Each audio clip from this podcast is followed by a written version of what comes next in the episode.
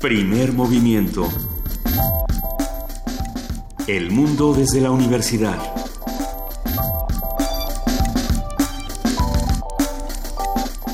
7 de la mañana con 6 minutos, soy Juana Inés de ESA, ya estamos en primer movimiento y está conmigo Luisa Iglesias. Ella es Juana Inés de ESA y yo soy Luisa Iglesias y muy buenos días a todos los que nos están escuchando. Son las 7 de la mañana con 6 minutos, es jueves 9 de febrero y muchas cosas pasaron el día de ayer. Por supuesto que la primera eh, plana de todos los periódicos tiene la cara de Donald Trump, eso ya Ah. ni siquiera es sorprendente. Sin embargo, habrá que analizar eh, las noticias que pasan en nuestro país y también cómo se están relacionando con las del resto del mundo. Por ahí había unas críticas a Rajoy muy interesantes que habrá que, que analizar, cosas que pasan en Sinaloa, cosas que pasan en el resto del país. Cosas que pasan en el resto del país, por supuesto, el problema de la inseguridad puede puede de- hacerse a un segundo plano, pero por supuesto que no se acaba y por supuesto que no deja de crecer y no deja de de, de moverse a diferentes puntos de- del país. Como lo decía Luisa, se, se cancelan las clases en un buen número de escuelas en Sinaloa Más por de causa 140. de la inseguridad. Ahí es donde tenemos que, que poner el ojo más allá de ponerlo afuera. Y, y pensar también en la respuesta de nuestras propias autoridades. Eh, lo que lo que está ocurriendo en Sinaloa es, es interesante. Su- supuestamente iba a ser eh, la sede de la Serie del Caribe. Habrá que habrá que discutir qué va a pasar por allá y, y cómo lo estamos estudiando. Si no estamos perdiendo de vista muchas de estas noticias importantes. Así como lo discutíamos fuera del aire, eh, nos han mandado muchos mensajes y se han dado eh, discusiones muy interesantes en redes sociales de qué es esto de la marcha Vibra México.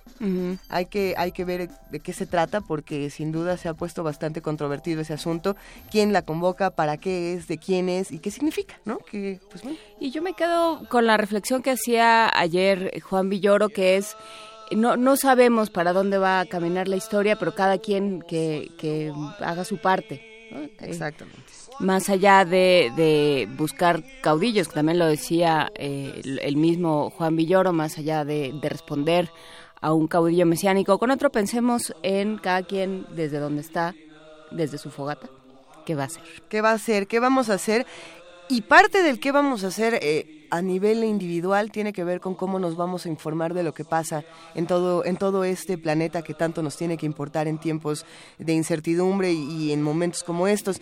Por eso está primer movimiento. Así que además estamos escuchando algo algo bastante interesante. ¿Qué, qué es esto, Juana Inés? Cuéntanos. Estamos escuchando un canto islámico, un- una, un, es que no sé cómo traducirlo, una oración sufí.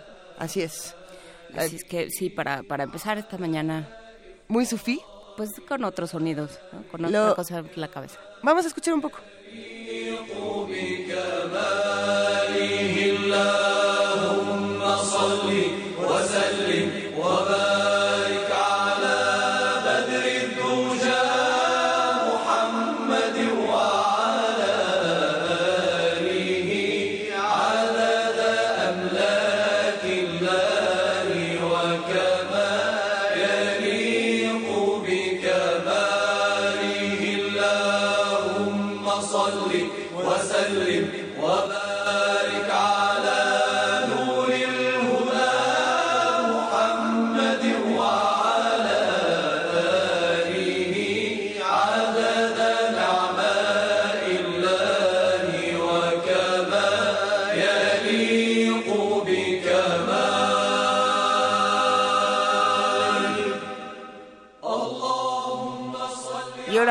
Ustedes saben que hoy es jueves y que en los jueves tenemos mesas interesantes. Por supuesto que están mundos posibles, ya lo vamos a platicar, pero es nuestro jueves gastronómico.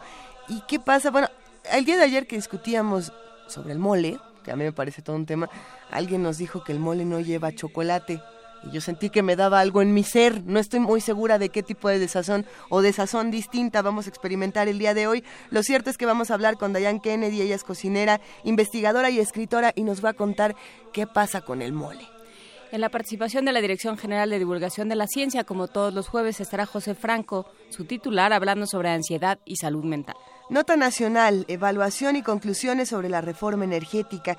Esto con el comentario de la doctora Rocío Vargas, especialista en el sector energético del Centro de Investigaciones sobre América del Norte de la UNAM. En la nota internacional, Rusia y su proceso electoral. Rusia va a tener elecciones presidenciales el próximo 2018 y uno de los contendientes más fuertes de la oposición a Vladimir Putin ayer fue acusado, sentenciado a, me parece que cinco años de cárcel. Todavía no, no se le acaba de dictar sentencia, pero está por ahí a punto de tomarse la decisión. Y eh, lo que lo que están viendo es qué sucede entonces con el panorama electoral. Lo vamos a platicar con el doctor Alejandro Salgó Valencia, él es analista internacional de la Facultad de Ciencias Políticas y Sociales de la UNAM. En la participación del Centro de Investigaciones y Estudios de Género, antes conocido como el Programa de Estudios de Género, el PUEG y ahora el CIEG, vamos a hablar con Adriana Arreola, colaboradora de este centro, que habla sobre el activismo feminista en la música. Mm. ¿A qué se refiere? Porque pues siempre me, que me dicen esto yo pienso Pussy Riots o, o en esta rapera juchiteca asombrosa que canta Mi cuerpo, mis decisiones. ¿No? Ah, puede ser. Puede ser. Vamos a ver de qué se trata. En la posición necesaria te toca a ti. ¿Me toca a mí? Te toca a ti. A menos de que alguien, alguien mande algo a primermovimientounam.gmail.com, mande su poesía necesaria para apoderarse de este espacio. Por supuesto está abierto, está no solo abierta la posibilidad, sino la posibilidad del tutorial, si usted quiere saber cómo se hace cómo se hace un, un video de poesía necesaria, una grabación. Una grabación, escríbanos y con mucho gusto le vamos a ir contando. Vamos a hacer nuestro propio video y lo vamos... Ok, esto va a estar buenísimo. En la mesa del día, como ya lo decíamos, mundos posibles. John Berger, el arte de la justicia y el esperado retorno de los radicales. Una conversación como cada semana con el doctor Alberto Betancourt, doctor en historia, profesor de la Facultad de Filosofía y Letras de la UNAM y coordinador del Observatorio del G20 de la misma facultad. En la participación del Programa Universitario de Derechos Humanos, Luis de la Barrera Solórzano, su director, nos va a hablar sobre los derechos sociales consagrados en la Constitución. Pues quédense con nosotros de 7 desde la mañana. Como saben, estamos en el 860 de AM en www.radionam.mx y también en el 96.1 de FM. Así que arranquemos. Jueves Gastronómico. El mole es una salsa que combina chiles, pepitas, tomates, especias y en ocasiones masa de maíz, tortilla tostada o cacahuate para espesar la mezcla. Ya no dije chocolate, está bien, vamos a ver. En la historia general de las cosas de la Nueva España, de Fray Bernardino de Sagún, Bernardino de Sagún, se encuentran las primeras menciones al mole. Este texto describe un guisado prehispánico que era ofrecido a Moctezuma y se preparaba con una salsa de chile caldosa llamada chilmuli o chilmole el cual se usaba para acompañar carnes de venado, armadillo, iguana, pato, rana, choloscuincle y guajolote. Con el paso del tiempo y con la influencia de la cultura española, la preparación y los ingredientes de cada mole han cambiado mucho dependiendo de la región donde se prepara, por lo que pueden encontrar aproximadamente 300 variedades de mole en nuestro país. Hoy conversaremos sobre lo que une y lo que distingue al mole, qué tipos hay, cómo se definen y qué mitos hay en torno a este platillo con Diane Kennedy. Ella es cocinera, investigadora y escritora. Inspirada por Josefina Velázquez de León, ícono de la cocina mexicana, ha pasado casi 50 años viajando por todo México, conociendo y documentando las cocinas regionales. Diane Kennedy, gracias por estar con nosotros. Ah, muy buenos días, encantada. Buenos días. Eh, platícanos, para ti, ¿qué es el mole? Bueno, el mole puede eh, realmente ser una cosa diferente en diferentes partes, pero por lo general, por lo general eh, está por el mole poblano en especial, eh, se prepara para cosas, para festivales, para cualquier fiesta, porque significa que es mucho labor, es costoso, en, algunos moles son costosos según los ingredientes que lleva. Entonces, es una cosa de, de fiestas realmente, ¿verdad? Claro, es algo de fiesta por, porque implica un, un gran trabajo, pero ¿hay algún elemento, algún em, algo que los distinga, la, o sea, que, lo, que los, más bien que los una, que aglutina el conjunto del mole? Bueno, que yo sepa, no. Yo creo que nada más es por, por uh, el lujo de los ingredientes y también por uh, los preparativos que que, que si tardan mucho. Y ese platillo, por ejemplo, si hay una fiesta en el pueblo, ah, es necesario el, mole donde todos comparten, todas las, ah, las mujeres añade o contribuyen parte eh, del platillo o de los ingredientes platillo, del platillo, porque realmente implica mucho tostando, freyendo según la receta y, y primero comprando los ingredientes que, que ya son uh, mucho más caros, ¿verdad? Que antes. Uh, pero una cosa que quiero comentar, yo tengo un libro precioso y de, muy pequeño de la cocina poblana del siglo XIX y, los 10, y hay 10 um, recetas para mole y ninguno lleva chocolate. Entonces no sé cuándo o quién le ocurrió añadir añadir chocolate, quizá porque no tiene chiles oscuros y negros a la mano, entonces para darle el color, no sé. Pero ya, y, y más recientemente yo estaba muy chocado para ver que en el Bajío, en una cosa en el Bajío, no recuerdo exactamente dónde, mejor que, que bueno que no, estaban poniendo Coca-Cola, que es horrendo, pero de todos modos según los gustos, ¿verdad? Diane Kennedy, hay una parte de, los corazones de muchos de los que nos escuchan, por supuesto del mío, que decimos, pero sin chocolate, ¿a qué nos vas a ver? porque precisamente el mole, eh, aquí en la Ciudad de México, muchos ya lo preparamos así, o muchos ya tenemos esta idea, pero desde, tu, desde tus grandes estudios, desde tu gran carrera, cuéntanos, por favor, cuál sería una receta perfecta del mole, por ejemplo. Ah, no, no me atrevo a decir, hoy no, no, no, porque todas las cocineras que hacen mole van a estar muy enojadas.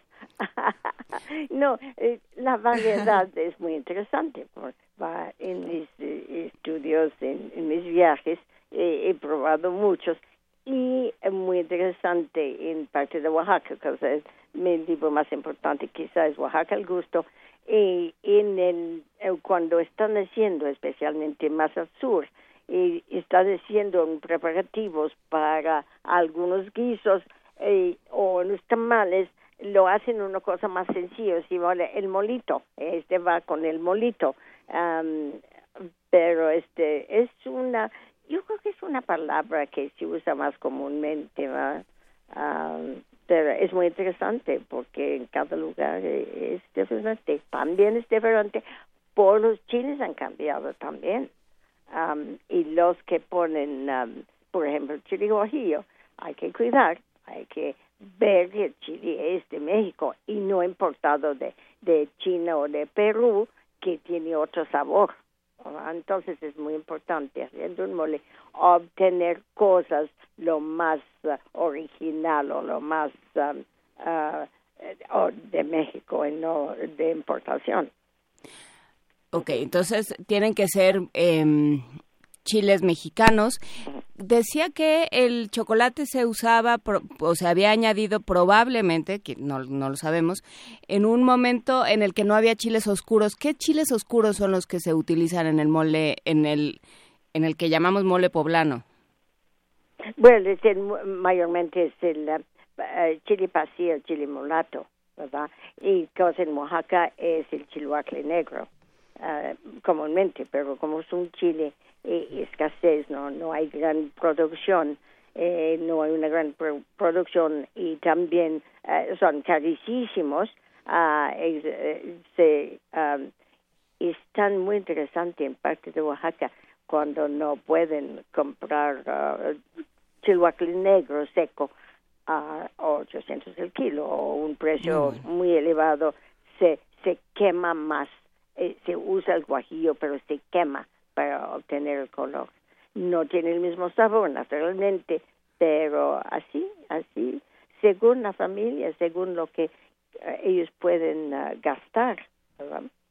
Hay, hay muchas leyendas y muchos mitos alrededor de la de la creación de un mole o de las fiestas, como bien las mencionas, Dayan. Eh, pero cuéntanos, por favor, eh, de todos tus estudios, ¿cuáles han sido estos mitos o estas tradiciones también que, que has encontrado que te resulten más interesantes?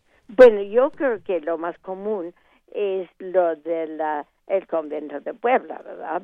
Donde las monjas usaban las cosas eh, naturales, las cosas de México, pero introdujeron cosas del viejo continente como con almendras y pasitas y cosas así para enriquecerlo. entonces uh, fue yo creo que en, aquellos tiempos muy, caros. Uh, entonces uh, Ah, es muy interesante. No, es muy interesante. Hay que admitir a todos, hay que apreciar las diferencias cuando uno viaja.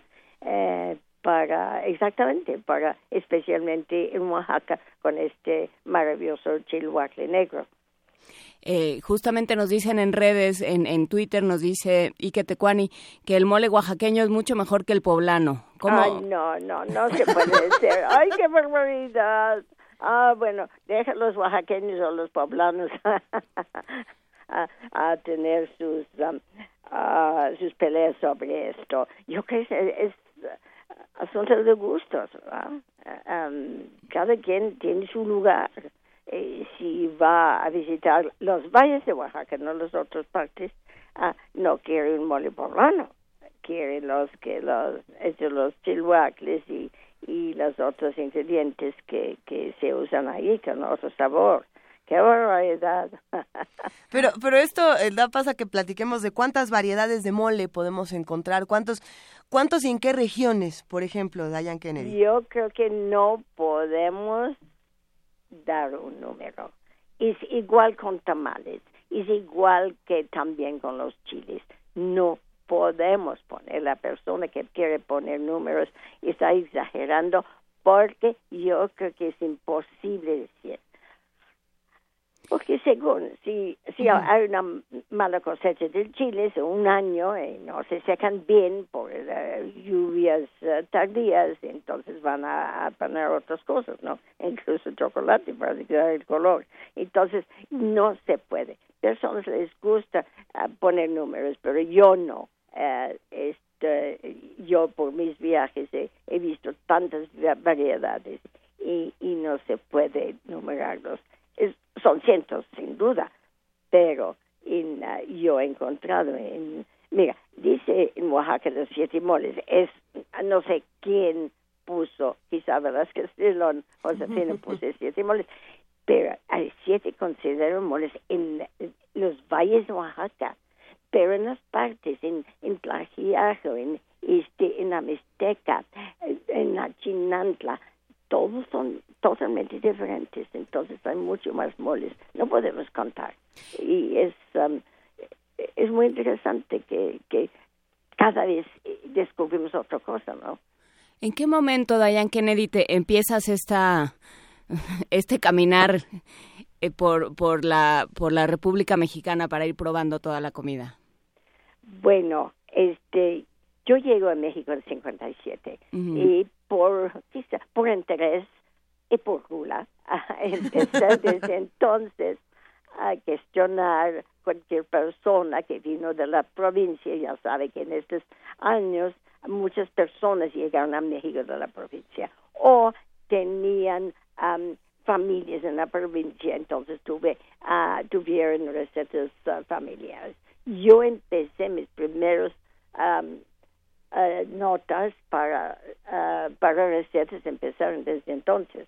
Y ya ha sido 57 años o un poco más ya viajando eh, detalladamente en los mercados en, en todo el país, que es una aventura maravillosa, una un viaje de descubrimiento en, y, entonces ya es una ya ha pasado una vida llena de cosas fascinantes y no todos pueden ver eh, expresar en un libro porque las personas que publican libros eh, nada más quieren ciertas cosas no pero yo prefiero ser que siempre en el próximo pueblo hay una sorpresa, ¿no?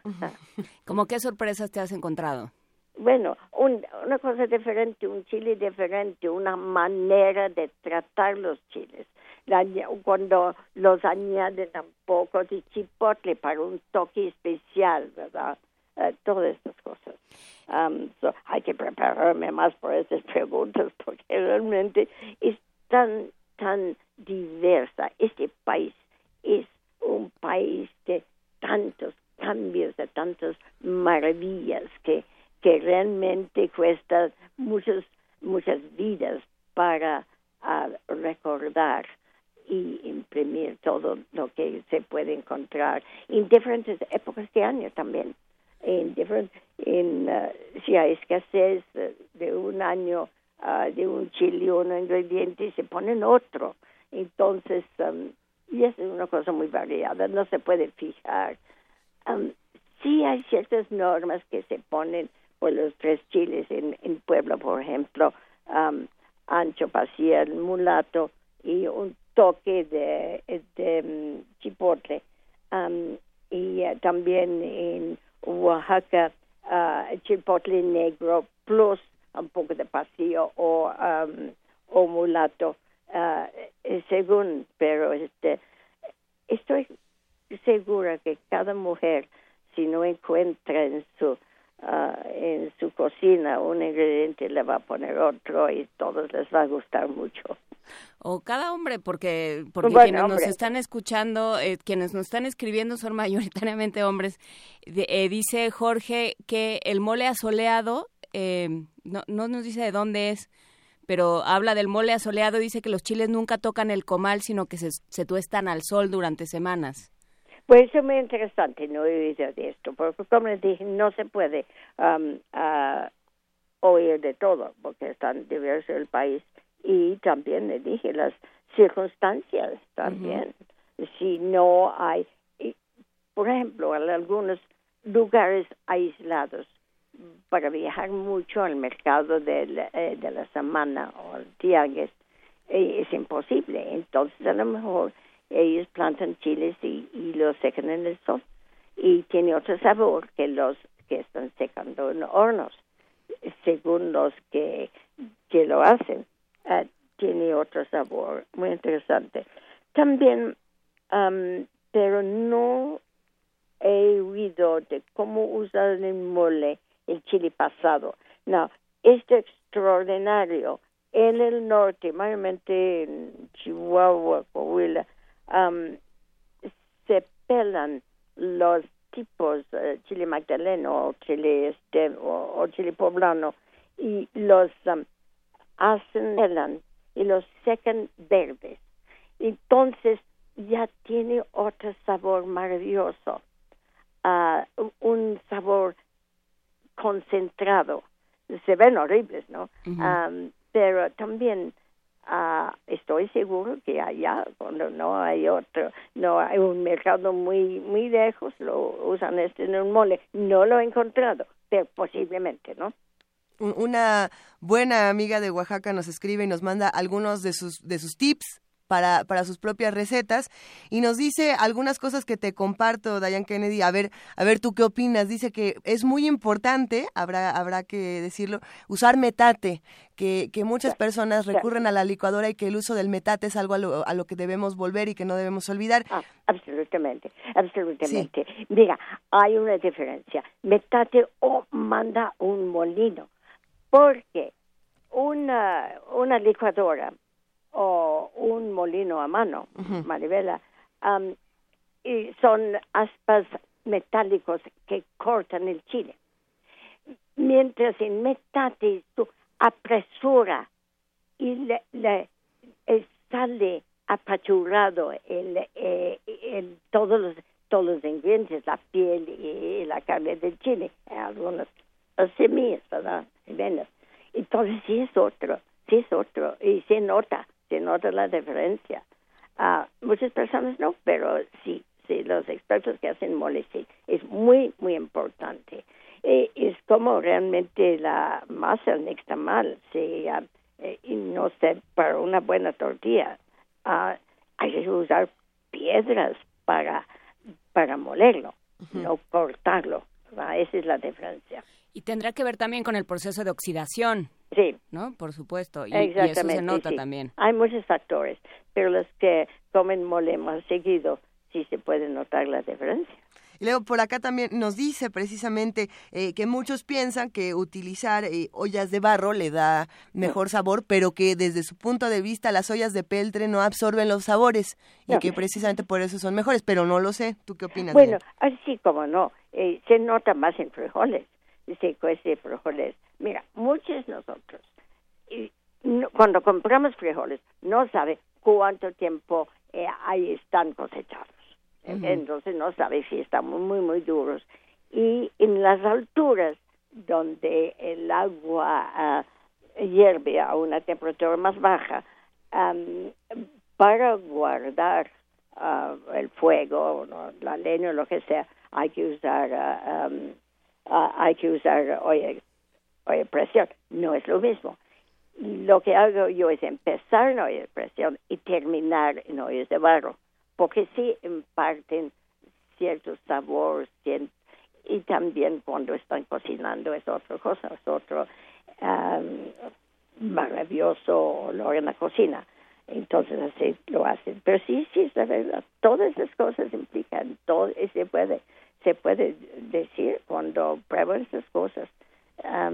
sí, es ah, cierto. A ver, a ver, Dayan, te voy a dar los últimos dos tips que me pasa por acá y, tú me dices y, y, de ahí nos vamos también a, a, la otra parte de las tradiciones y de las fiestas. Nos dice usar manteca, no usar otro tipo de, sustituto y tratar de utilizar la carne que está pegada al hueso, lo cual se me hace una de las cosas más extrañas. O sea, la, la carne que tiene el hueso pegado, que si no, no vas a ver sabroso el mole. Porque es la que tiene más grasa. Bueno, sí, sí es cierto.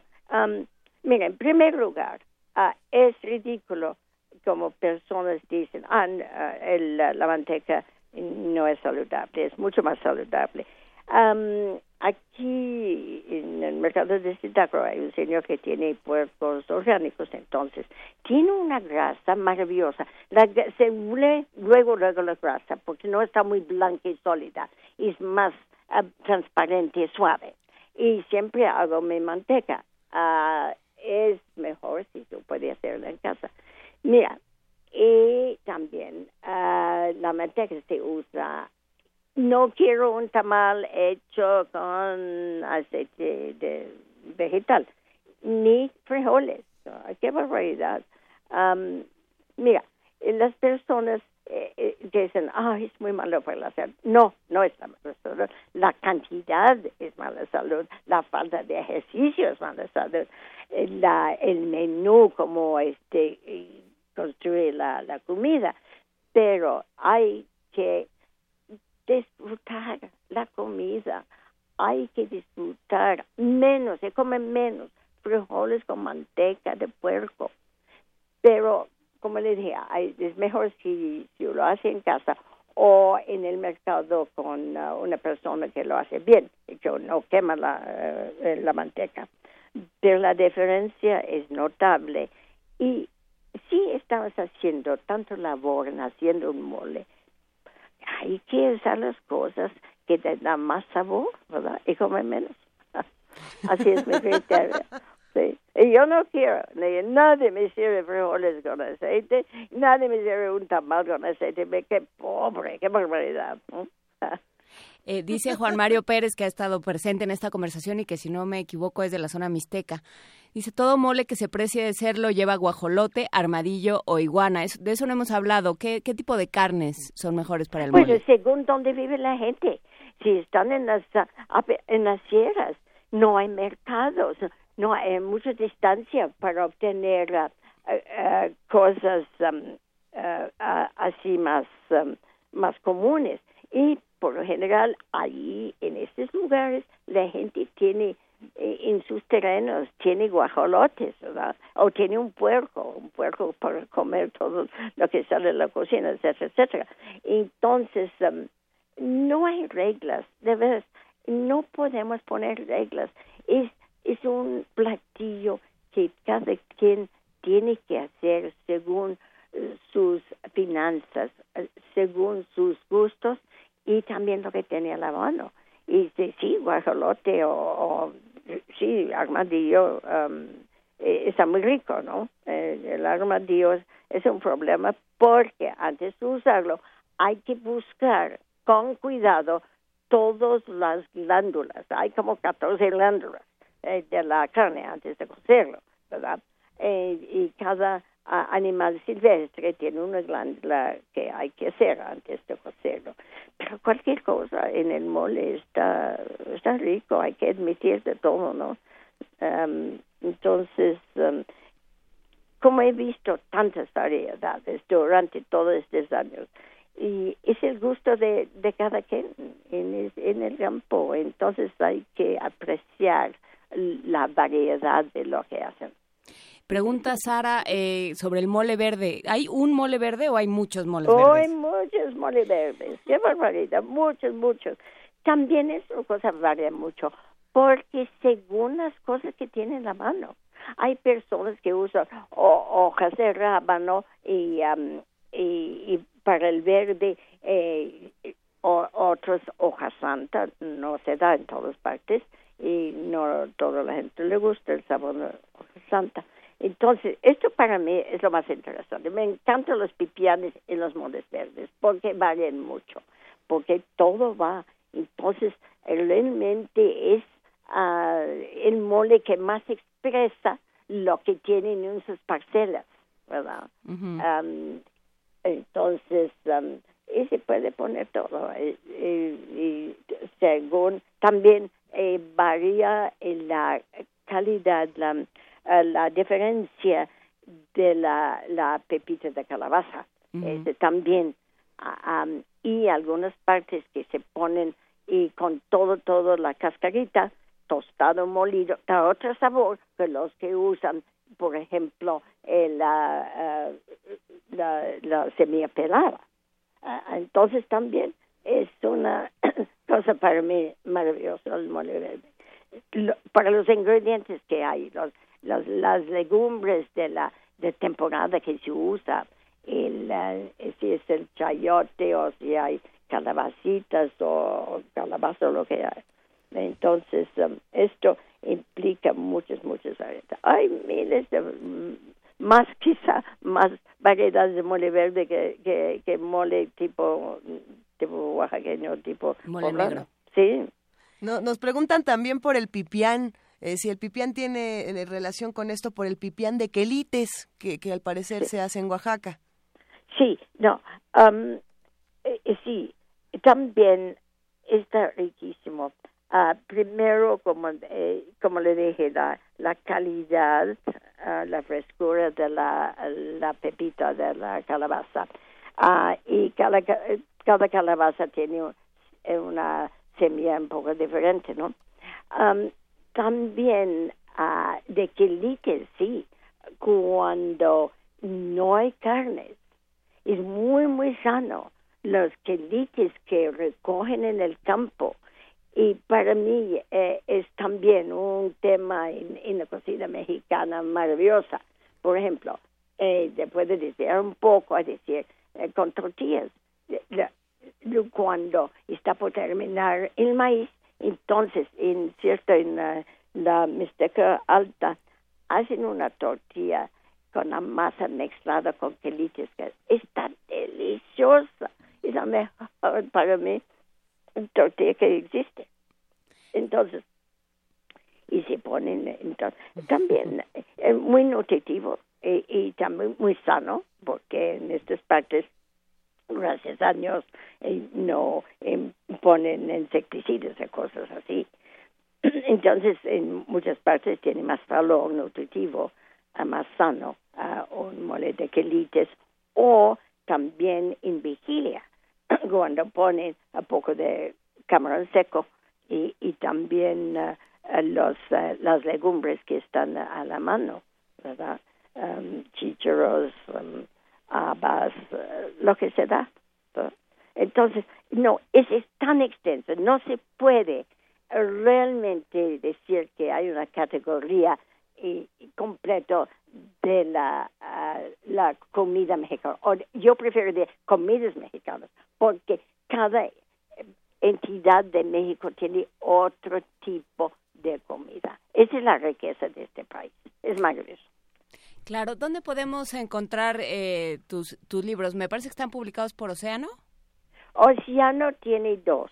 um, estoy por um, libros, libros, libros. Yo creo que se acabó Oaxaca al gusto en español um, y todos están en inglés.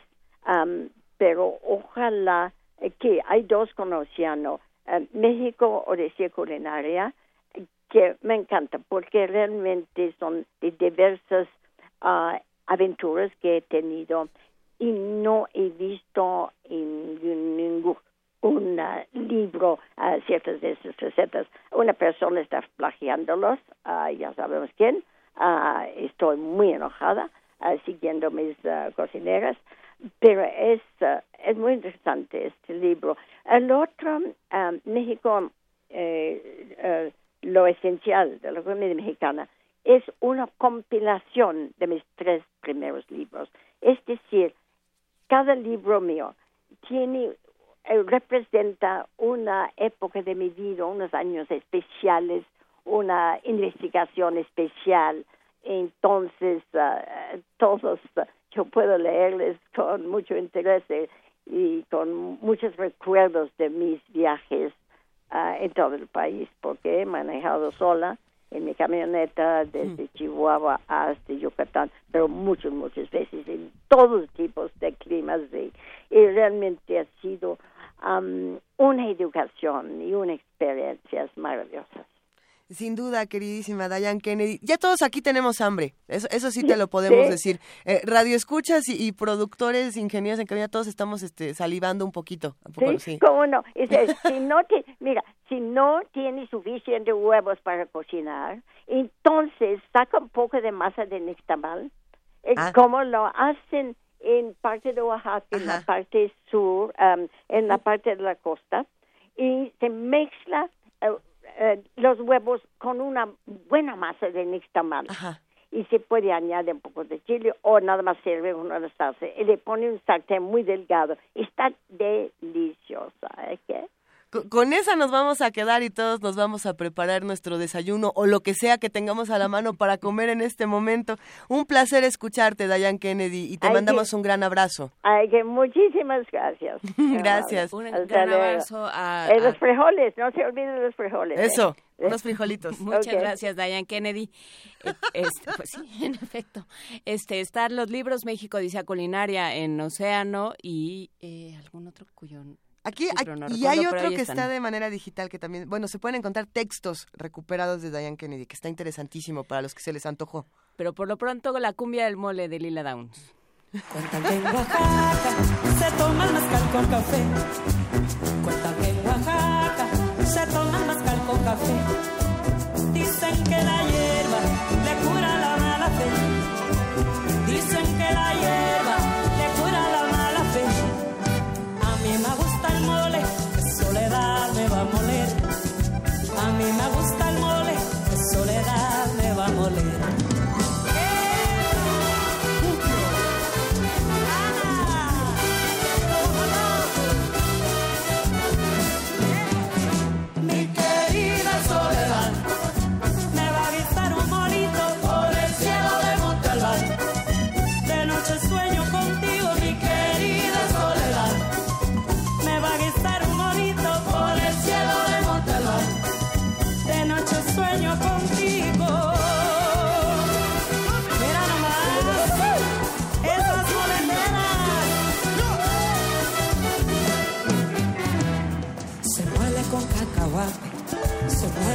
el pan. Se muele la almendra seca, se muele el chile, también la sal. Se muele ese chocolate, se muele la canela, se muele pimienta, clavo, se mueve la molendera. Se muele ese chocolate, se muele también el pan. Se muele la almendra seca, se muele el chile y también la sal. Se muele ese chocolate, se muele la canela, se mueve la monedera. Ah, que se mueve. Y se mueve. Vamos. Se mueve. Mira, se mueve por. Se mueve. Se mueve. Se mueve. Se mueve. Se mueve. Se mueve.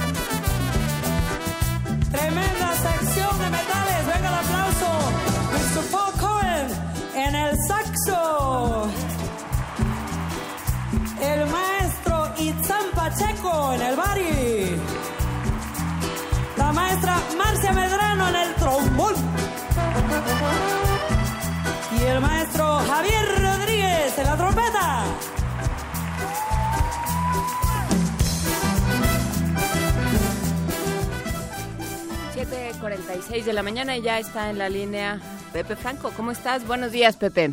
Muy buenos días, Juan Inés. ¿Qué tal? ¿Cómo estás, Luisa? Aquí, bailando un poco esta cumbia del mole. Eh, no, ¿Escuchaste esta mesa para, para irnos a desayunar, querido Pepe Franco? Fíjate no, porque me acaban de llamar, entonces no pude escuchar lo que estaban ustedes disfrutando. Esta es Pero una si gran... era la mesa del mole, pues me imagino que fue una mesa muy sabrosa. Es, esta es una gran oportunidad para que nos vayamos a comer y te comparta los saberes que acabamos de aprender el día de hoy, pero también es una gran oportunidad para que nos hables de ansiedad y salud mental, que aunque es un tema que nos pone ansiosos, es muy importante. Efectivamente, bueno, la salud mental es un tema de salud pública, obviamente, sí, sí, sí. Y, y por alguna razón, no me pregunten por qué, porque no tengo la menor idea, eh, la salud mental no está considerada dentro de nuestros programas de salud pública aquí en México y tampoco está considerado en muchos lados del mundo.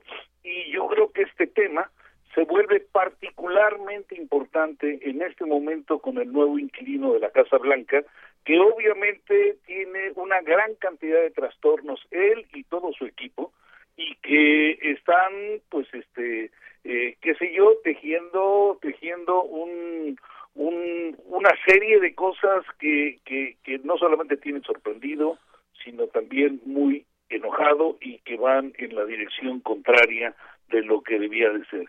Y efectivamente, este, la ansiedad, la depresión, el trastorno bipolar, la esquizofrenia, eh, etcétera, son de los trastornos mentales eh, que son más este, prevalecientes en, muchos lados del mundo.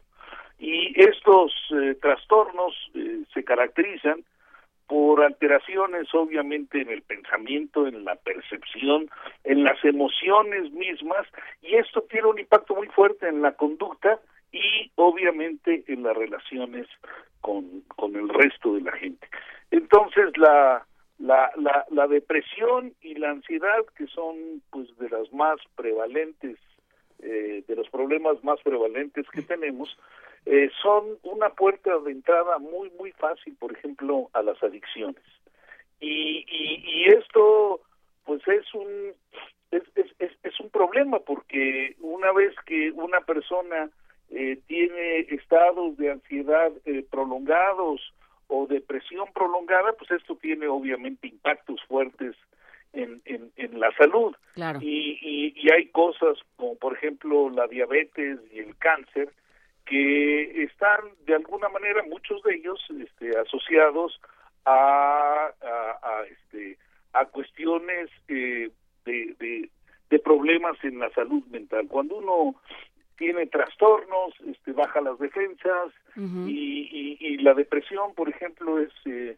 es es una antesala es una antesala muy muy común a, a, al cáncer y la ansiedad también es una antesala muy muy común a la a la diabetes o sea eh, estos este estos padecimientos son padecimientos que además una vez que uno uno uno los tiene es es muy difícil que se atienda y y cuando se descubren algún tipo de droga que lo hace a uno sentirse mejor pues de repente siente que está uno eh, eh, tratando eh, su, su problema y que y que las las drogas son una una automedicación. Esta esta ilusión es, es, es muy muy peligrosa. No sé qué opinen ustedes pues sí, desde luego es un es un problema que se tiene que abordar desde desde muchos frentes y sí tiene que ver con esta idea, con este estigma de que de que la de que la salud mental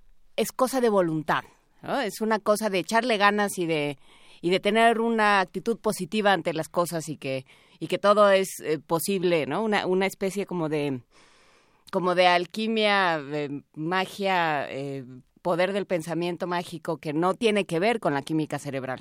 Así es, y bueno, digo, qué bueno que, que, que tocas ese punto, Juana, porque, eh, digamos, otro otro de los eh, grandes mitos que hay, sobre todo en, en, en personas con o, o, con poca educación o con una educación muy muy centrada en la religión y es que bueno sí o sea los eh, los problemas mentales son problemas que que no existen y que la gente este la, la arma de todos de manera de manera gratuita. Y, y, y, y esto lo extienden, por ejemplo, a la homosexualidad, como si la homosexualidad fuera una cuestión de, de deseo, en el momento que quieran se les quita, o sea, eh, como si fueran... Van a terapia el oscuro. Exacto, como si fueran una gripa, ahora le tómense unos antibióticos o este un antigripal y con eso ya se les quita todo. Y, y, y estos son, son errores muy graves que, insisto, eh, empujan muchísimo a que la gente a que la gente se vuelva se vuelva adicta.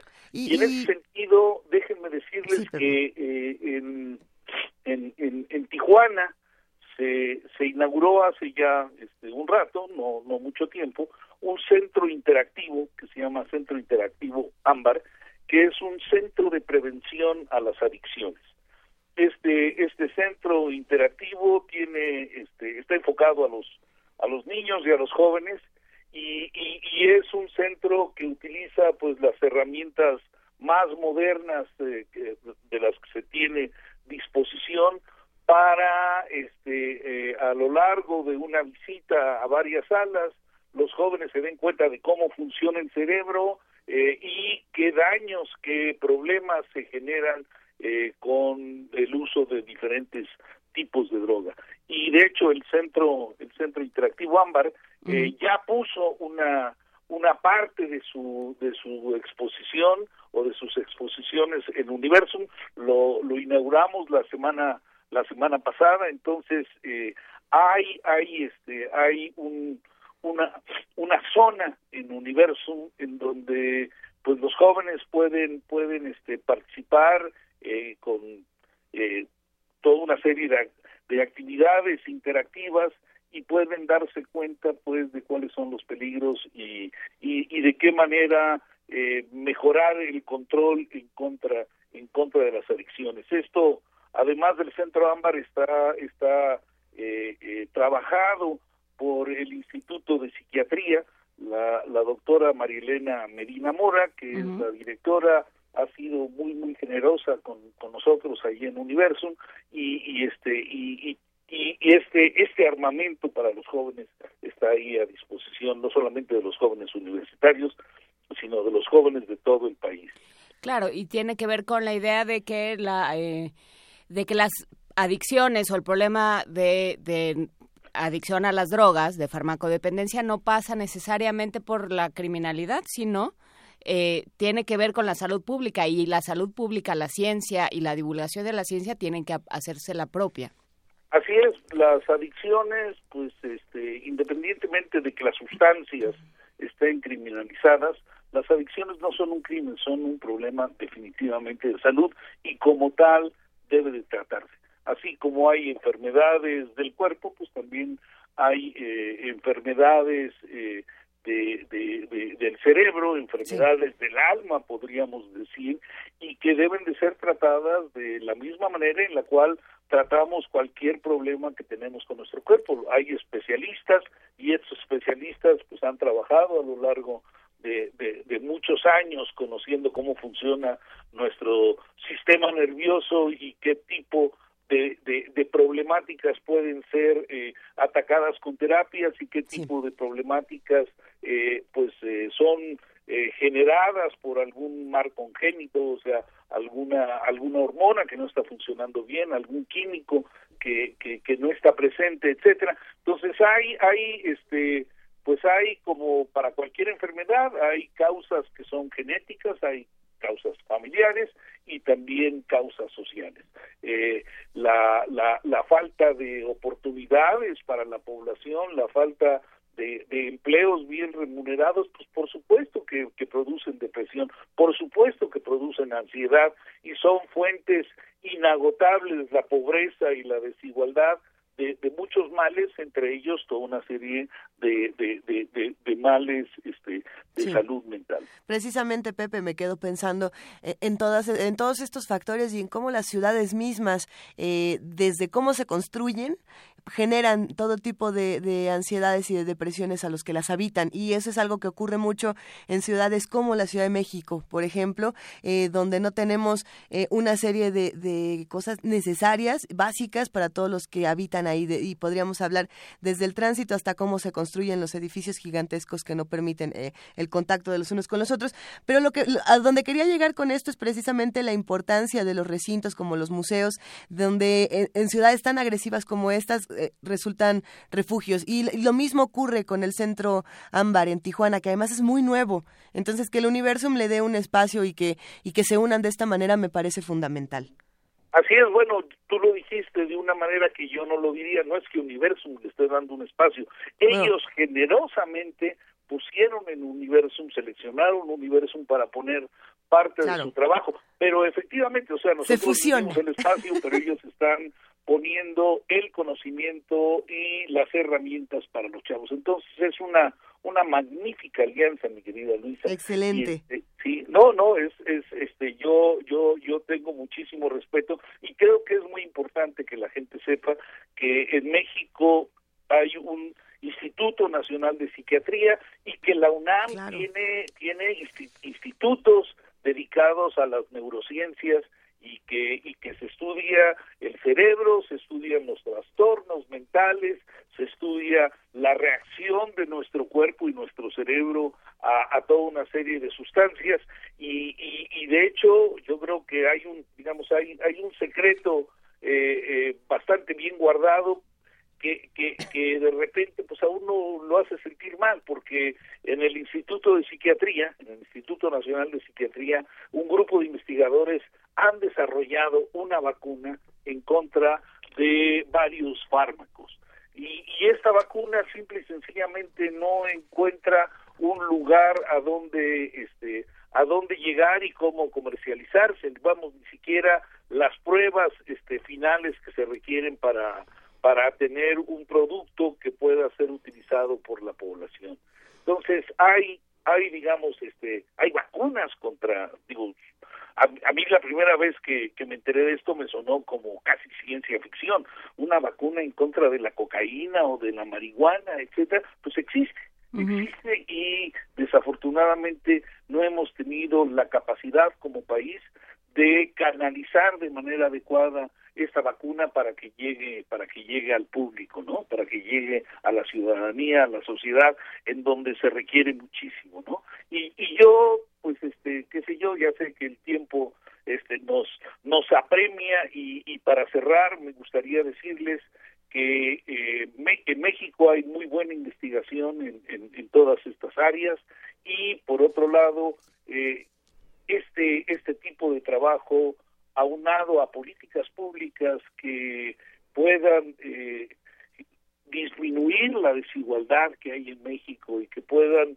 disminuir la pobreza que hay en México sería muy muy importante para tener un, país con salud mental. La violencia, la inseguridad, etcétera, está bastante arraigada a todos estos problemas y, y muchos de los eh, que cometen que cometen este crímenes este espantosos pues son personas que están tocaditas de algún lado de la azotea y que y que mucha requieren mucha ayuda. Pues eh, lo seguiremos platicando. Muchísimas gracias Pepe Franco por esta conversación. Pues al contrario como siempre un un abrazote. Las quiero muchísimo Juana Brisa. Muchísimas gracias Pepe. Nos estamos escuchando. Un abrazo. Hasta luego. Chao Primer movimiento. Clásicamente... Universitario.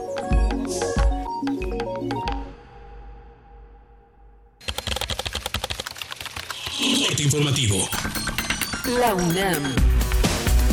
Luciano Concheiro, académico de la Facultad de Filosofía y Letras de la UNAM, advirtió que ser joven en México es estar en la bruma. No, creo que es un momento de crisis absoluta, de crisis civilizatoria, no solamente en México, sino en el mundo entero. Lo que quizás es trágicamente interesante en México es que en México podríamos decir que ya llegó el futuro, pero fue el peor de los futuros. La violencia del narcotráfico, los feminicidios, una desigualdad inmensa, una injusticia terrible. Estamos ante ese abismo y no nos queda más que reflexionar y reflexionar sabiendo que estamos rodeados de muertos. Es estar ante una bruma, ante un futuro no claro. Quizás las generaciones anteriores tenían una noción de progreso, ¿no? De acuerdo con un estudio de la Facultad de Psicología de la UNAM, a pesar de que los centros de integración juvenil reportan que hay niños que inician el consumo de drogas a los 8 años o menos, casi 30% de menores entre 9 y 12 años no recibe información en casa sobre las adicciones. Nacional. Andrés Manuel López Obrador, presidente nacional de Morena, aseguró que irá a Estados Unidos a enfrentar la campaña venenosa de Donald Trump. Agregó que le interesa hablar con los estadounidenses, donde se incuba un sentimiento antimexicano. El secretario de Gobernación, Miguel Ángel Osorio Chong, negó un aumento en el número de deportaciones durante la actual administración estadounidense. Aseguró que los flujos migratorios que se reciben a diario van de los 200 a los 500 connacionales. La Asamblea Legislativa del Distrito Federal recibió la Constitución de la Ciudad de México. Los legisladores deberán integrar equipos de trabajo para conformar las leyes secundarias referentes al Poder Legislativo. Christian Skok, representante en México del Fondo de Naciones Unidas para la Infancia, afirmó que México debe intensificar las acciones para garantizar la educación a todo niño migrante o repatriado. Destacó que cerca de 4 millones de menores de edad están fuera del sistema educativo y 600 mil se encuentran en riesgo de abandonar las aulas. Economía y finanzas. Guillermo García, presidente de la Comisión Reguladora de Energía, anunció que a partir del 30 de marzo, en Sonora y Baja California, cada hora cambiarán los precios de las gasolinas. En cuanto esté liberado el precio, avisen a la Comisión Reguladora de Energía con 50 minutos de anticipación, con 60 minutos de anticipación el precio que van a aplicar en ese momento. Entonces simplemente nos van a avisar por el sistema electrónico y van a poder cambiar el precio cada, cada hora. Ernesto Nemer, procurador federal del consumidor, informó que presentó 30 denuncias penales contra por negarse a la verificación. Las gasolineras, recordemos que hay 11.400 y que en este periodo, y repito, llevamos verificadas más de 2.400, 2.500. Y hemos encontrado, eh, cuando menos en las últimas verificaciones, que fueron 720 de lo que va de este año, casi 340 donde efectivamente hubo irregularidad. El Servicio de Administración Tributaria logró una recaudación extra de 30.806 millones de pesos en 2016 mediante operaciones de persuasión y vigilancia. Según el organismo, el año pasado fue el segundo mejor para la generación de recursos en lo que va del sexenio. Internacional. El secretario de Seguridad Nacional de Estados Unidos, John Kelly, dijo que se estudia la posibilidad de que las personas que solicitan un visado proporcionen las contraseñas de sus redes sociales. El juez Neil Gorsuch, nominado para la Corte Suprema de Estados Unidos, calificó de decepcionantes y desmoralizantes las críticas del presidente Trump al sistema judicial de su país. El Papa Francisco reiteró su invitación a construir puentes y no muros. Pidió a los gobiernos combatir con decisión la plaga del tráfico de personas. En el contexto social y civil, come apelo a no crear muri. En el contexto social y civil, hago un llamado a no levantar muros, sino a construir puentes. A vincere il male. No respondan al mal con el mal. Derroten al mal con el bien. Respondan una ofensa con el perdón. Un tribunal de Kenia declaró ilegal una orden del gobierno para cerrar Dadaab, el mayor campamento de refugiados del mundo, y enviar a más de 200.000 personas de vuelta a Somalia. Esta mañana se registró una explosión en la central nuclear de Flamanville, en Francia. Cinco personas resultaron intoxicadas. Las autoridades descartaron riesgo radiológico. Hasta aquí el corte, en una hora más información. Radio UNAM, clásicamente informativa.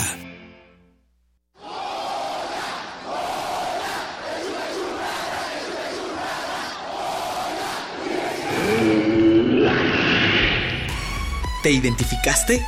Identifícate con Fundación UNAM y ayuda a becar a miles de alumnos universitarios. Súmate 5340-0904 o en www.funam.mx. Contigo hacemos posible lo imposible. En febrero, escucha lo nuevo que descargacultura.unam tiene para ti. Estrenos. Hablemos de ópera con Gerardo Kleinburg. Descubre cómo Giacomo Puccini compuso una de sus óperas estelares, Madame Butterfly. Empieza a armarse el proyecto de convertir Madame, todavía Ma Butterfly, en nueva ópera del compositor italiano. Visita www.descargacultura.unam.mx Una galería para descubrir sonoridades del mundo poco conocidas. Abre la puerta del Gabinete de Curiosidades. Serie que recupera y analiza audios y grabaciones de diversos archivos sonoros. Domingos a las dos y media de la tarde con Frida Saldívar y Luisa Iglesias. Somos coleccionistas de sonidos. 96.1 de FM. Radio UNAM. Nosotros como tú estamos hasta la madre, no al gasolinazo. El Partido del Trabajo lo advirtió. Fue el único que se opuso a la privatización del petróleo. Los precios de luz, gasolina, diésel y gas no se han reducido como lo prometieron, lo que ha golpeado severamente la economía familiar. Juntos echemos abajo el gasolinazo. Estamos contigo, luchamos por México. Partido, del, Trabajo. En 1976, la inconformidad se volvió estridencia. La rebeldía, un lenguaje de protesta. Llega a México la exposición Punk, sus rastros en el arte contemporáneo. Más de 40 artistas nacionales e internacionales exponen alrededor de la influencia de este movimiento en el arte contemporáneo. Museo Universitario del Chopo. Hasta el 26 de marzo. Más información en www.chopo.unam.mx. Permanece en tu asiento, porque esta es Tercera Llamada. Gran final del Festival Internacional de Teatro Universitario. 24 edición. Del 11 al 19 de febrero en diversos recintos del Centro Cultural Universitario. Países invitados: Argentina, Brasil, Canadá, Estados Unidos y Francia. Habrá talleres y conferencias. La entrada es libre. Más información en www.teatro.unam.mx. Invita a la Coordinación de Difusión Cultural. Náhuatl, Mixteco, Maya, Celtal, Tzotzil, Zapoteco, Otomí. Las lenguas originarias de México reunidas en un espacio de interculturalidad. Calme Cali. Calme Cali. Acompáñanos a conocer las diferentes culturas indígenas de nuestro país en voz de sus hablantes. Todos los jueves a las 10 de la mañana. Retransmisión domingo 15.30 horas. Por el 96.1 de FM. Radio UNAM. Desigual e intolerante, ¿cuál es la línea que nos separa del otro? Sin margen. Borramos fronteras. Acompaña a Luisa Iglesias y conoce los ecos de la diversidad social. Todos los jueves a las 12 del día por el 96.1 de FM. Radio UNAM. Búscanos en redes sociales, en Facebook como Primer Movimiento UNAM y en Twitter como P Movimiento o escríbenos un correo a primermovimientounam@gmail.com. Hagamos comunidad. 8 de la mañana, 9 minutos. Ya me vas a regañar porque digo la hora. No, no, son las 8 con 9, sí. Vamos a una nota. En su trigésima octava edición, la Feria del Libro del Palacio de Minería tendrá como estado invitado a Querétaro. Nuestro compañero Antonio Quijano tiene los detalles. 1.495 actividades son las que se realizarán durante la Feria Internacional del Libro del Palacio de Minería en su 38 edición.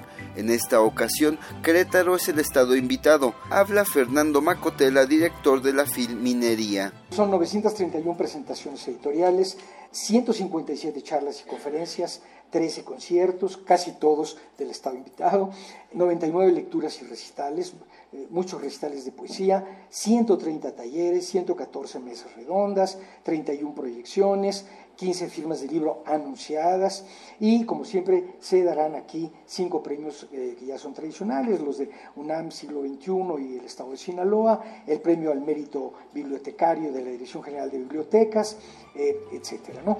Macotera destacó que fue modernizada la imagen, logotipo y cartel de la feria para esta edición. El Estado de Querétaro realizará una serie de actividades en torno al centenario de la Constitución. Habla Rafael Mata Salinas, director de Educación Artística y Servicios Culturales de esa entidad. Tendremos 147 actividades culturales, de las cuales hay una participación de 280 artistas queretanos. De estas 147 actividades, 87 serán presentaciones editoriales, 23 serán talleres para niños y adultos, tendremos 10 conferencias y mesas redondas, 9 proyecciones del documental histórico Los 17 del 17, el cual se estará proyectando en el stand de Querétaro. Es una producción de Radio y Televisión Querétaro en torno al centenario de la Constitución. En su oportunidad, Carlos Anaya Rosique, presidente de la Cámara Nacional de la Industria Editorial Mexicana, dijo que la cultura es fundamental ante la coyuntura que vive el país y pidió que se implementen políticas públicas para evitar la desaparición de librerías tradicionales en México. La Feria Internacional del Libro del Palacio de Minería se realizará del 23 de febrero al 6 de marzo en el recinto de Tacuba número 5 en el centro histórico de la Ciudad de México. Para Radio UNAM, Antonio Quijano. Primer movimiento. Clásicamente...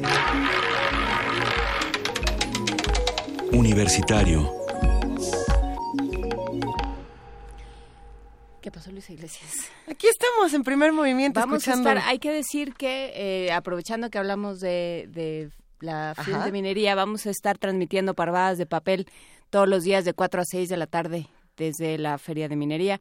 Vamos a estar Luisa Iglesias. Juana Inés de esa. Luis Flores, Héctor Castañeda, Deyanira Morán, Ar- Arfaxado Ortiz. En una recombinación de lo más Conde, divertida. en una recombinación muy interesante de, de los distintos personajes que están a micrófono en Radio UNAM, de algunos, no de todos, pero bueno, vamos, vamos a estar ahí desde la Feria de Minería Yo de sé- 4 a 6 de la tarde. Yo sé que no me toca contigo, pero sé que me toca por ahí con Arfaxat, por ejemplo, que va a estar bien interesante, que quien conduce la Feria de los Libros cada semana y, y tiene este programa que a muchísimos nos llama la atención porque hablamos todo el tiempo de libros en esta estación y qué mejor que hacerlo que en un espacio como la Feria de, como la Feria de los Libros y como parvadas de papel.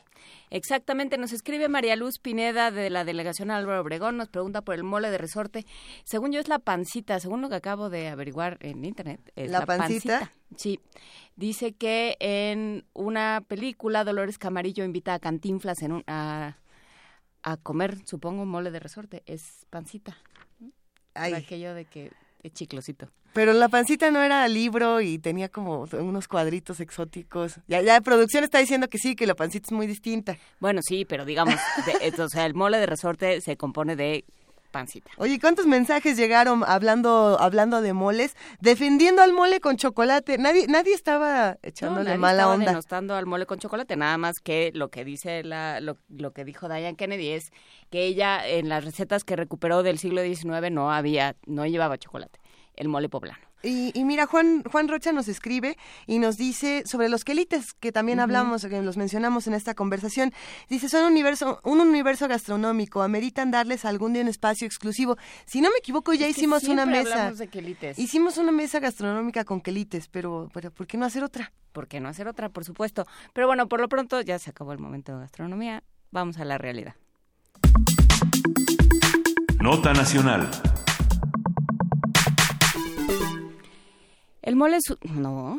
En el libro Reforma Energética, para ya regresando al otro lado, el poder duro consensuado para imponerla, la doctora Rocío Vargas y el senador Manuel Bartlett analizan desde la perspectiva política y académica los motivos primordiales de la élite en el poder para realizar esta transformación. Los autores explican cómo este caso se relaciona con otros contextos nacionales e internacionales y concluyen que la reforma energética es parte de una estrategia impulsada desde la presidencia de Estados Unidos para para conseguir reposicionar internacionalmente a dicho país. Con esta medida, México adquiere la responsabilidad de maximizar el desarrollo de combustibles convencionales y no convencionales y sus energías renovables. El volumen Reforma Energética, el poder duro y consensuado para imponerla, se presentará mañana a las 12 horas en el auditorio del Centro de Investigaciones Interdisciplinarias en Ciencias y Humanidades de la UNAM. Así que es un buen momento precisamente para que hablemos sobre el balance de la reforma energética y fiscal con la doctora Rocío Vargas. Ella es especialista en el sector energético del Centro de Investigaciones sobre América del Norte, CISAN, de la UNAM. Buenos días, doctora Rocío Vargas. Hola, buenos días a la audiencia de Radio UNAM, a Luisa, a Juana Inés. Un gusto estar con ustedes. Eh, bueno, muchísimas gracias, doctora Rocío Vargas. Eh, ¿En qué momento surge, a ver, eh, en qué contexto aparece este libro y qué es lo que propone? Ah, bueno, este, después de esa excelente introducción, eh, realmente nosotros consideramos que no había una evaluación objetiva, realmente desde una perspectiva nacional, eh, que prácticamente todos los analistas estaban evaluando ya con los lentes del liberalismo y realmente había que hacer una evaluación de datos duros y de otros hechos realmente bajo otros conceptos todavía de soberanía y de nación esto eh, estos avances en la reforma energética no entonces eh, eso fue lo que nos hizo decidirnos hacer esta evaluación que tampoco existe eh, realmente más que en uno o dos libros de conjunto pero aquí lo que nosotros vimos como la gran oportunidad fue ver realmente cómo se conectaba todo este estos avances en la reforma en la implementación con todo un régimen de seguridad que se ha venido discutiendo, aprobando en términos de leyes en el Senado de la República y en, el, en la Cámara de Diputados. Pero esto nos hizo ver realmente que no era algo separado, que el régimen de seguridad realmente tenía el objetivo de eh, dar garantías corporativas a todos los inversionistas extranjeros. Y hoy día inclusive yo me atrevería a decir que en este contexto de la coyuntura México-Estados Unidos, que es lo que nosotros nos proponemos ver en esta en este mañana en la presentación del libro, es ver realmente cuál es el objetivo ahorita con la reforma energética. Porque la agenda energética parece como fuera de, de la discusión México-Estados Unidos. Alguien me preguntaba, oye, ¿y por qué la energía no está? Entonces, esa es una pregunta interesantísima, ¿no? Porque realmente la energía contradice todo lo que está diciendo sobre México la administración republicana del señor Trump. Es decir, por ejemplo, están diciendo un muro porque no queremos aquí a los mexicanos, porque ustedes tienen que pagar, porque ustedes este, han abusado económicamente de Estados Unidos, y en realidad la energía comprueba exactamente lo contrario. Es decir, hay toda una frontera eh, con una gran cantidad de proyectos de energía, con una continuación de ductos y sobre todo gasoductos que vienen de Estados Unidos hasta 300 kilómetros abajo de la frontera México-Estados Unidos hacia el centro de México y se conectan con todo el centro de México en términos de abastecimiento. Entonces decimos, ¿cuál no integración? En realidad el libre comercio está en la frontera norte, los proyectos son transfronterizos y tenemos una continuidad ya de gasoductos que vienen directamente de Estados Unidos. Entonces, esto contradice totalmente eh, las barreras del muro. Por otro lado, este, pues está la demanda del señor Trump de que eh, nosotros tenemos un superávit exportador porque la industria automotriz que a lo mejor es la única realmente que tiene este superávit, porque realmente, digamos, las empresas o las actividades mexicanas son prácticamente contados con los dedos de una mano, si es que si es que la, la, mano no es demasiado amplia, pero si uno ve, por ejemplo, lo que ellos han ganado en términos, digamos, de la apropiación de recursos en términos de reservas.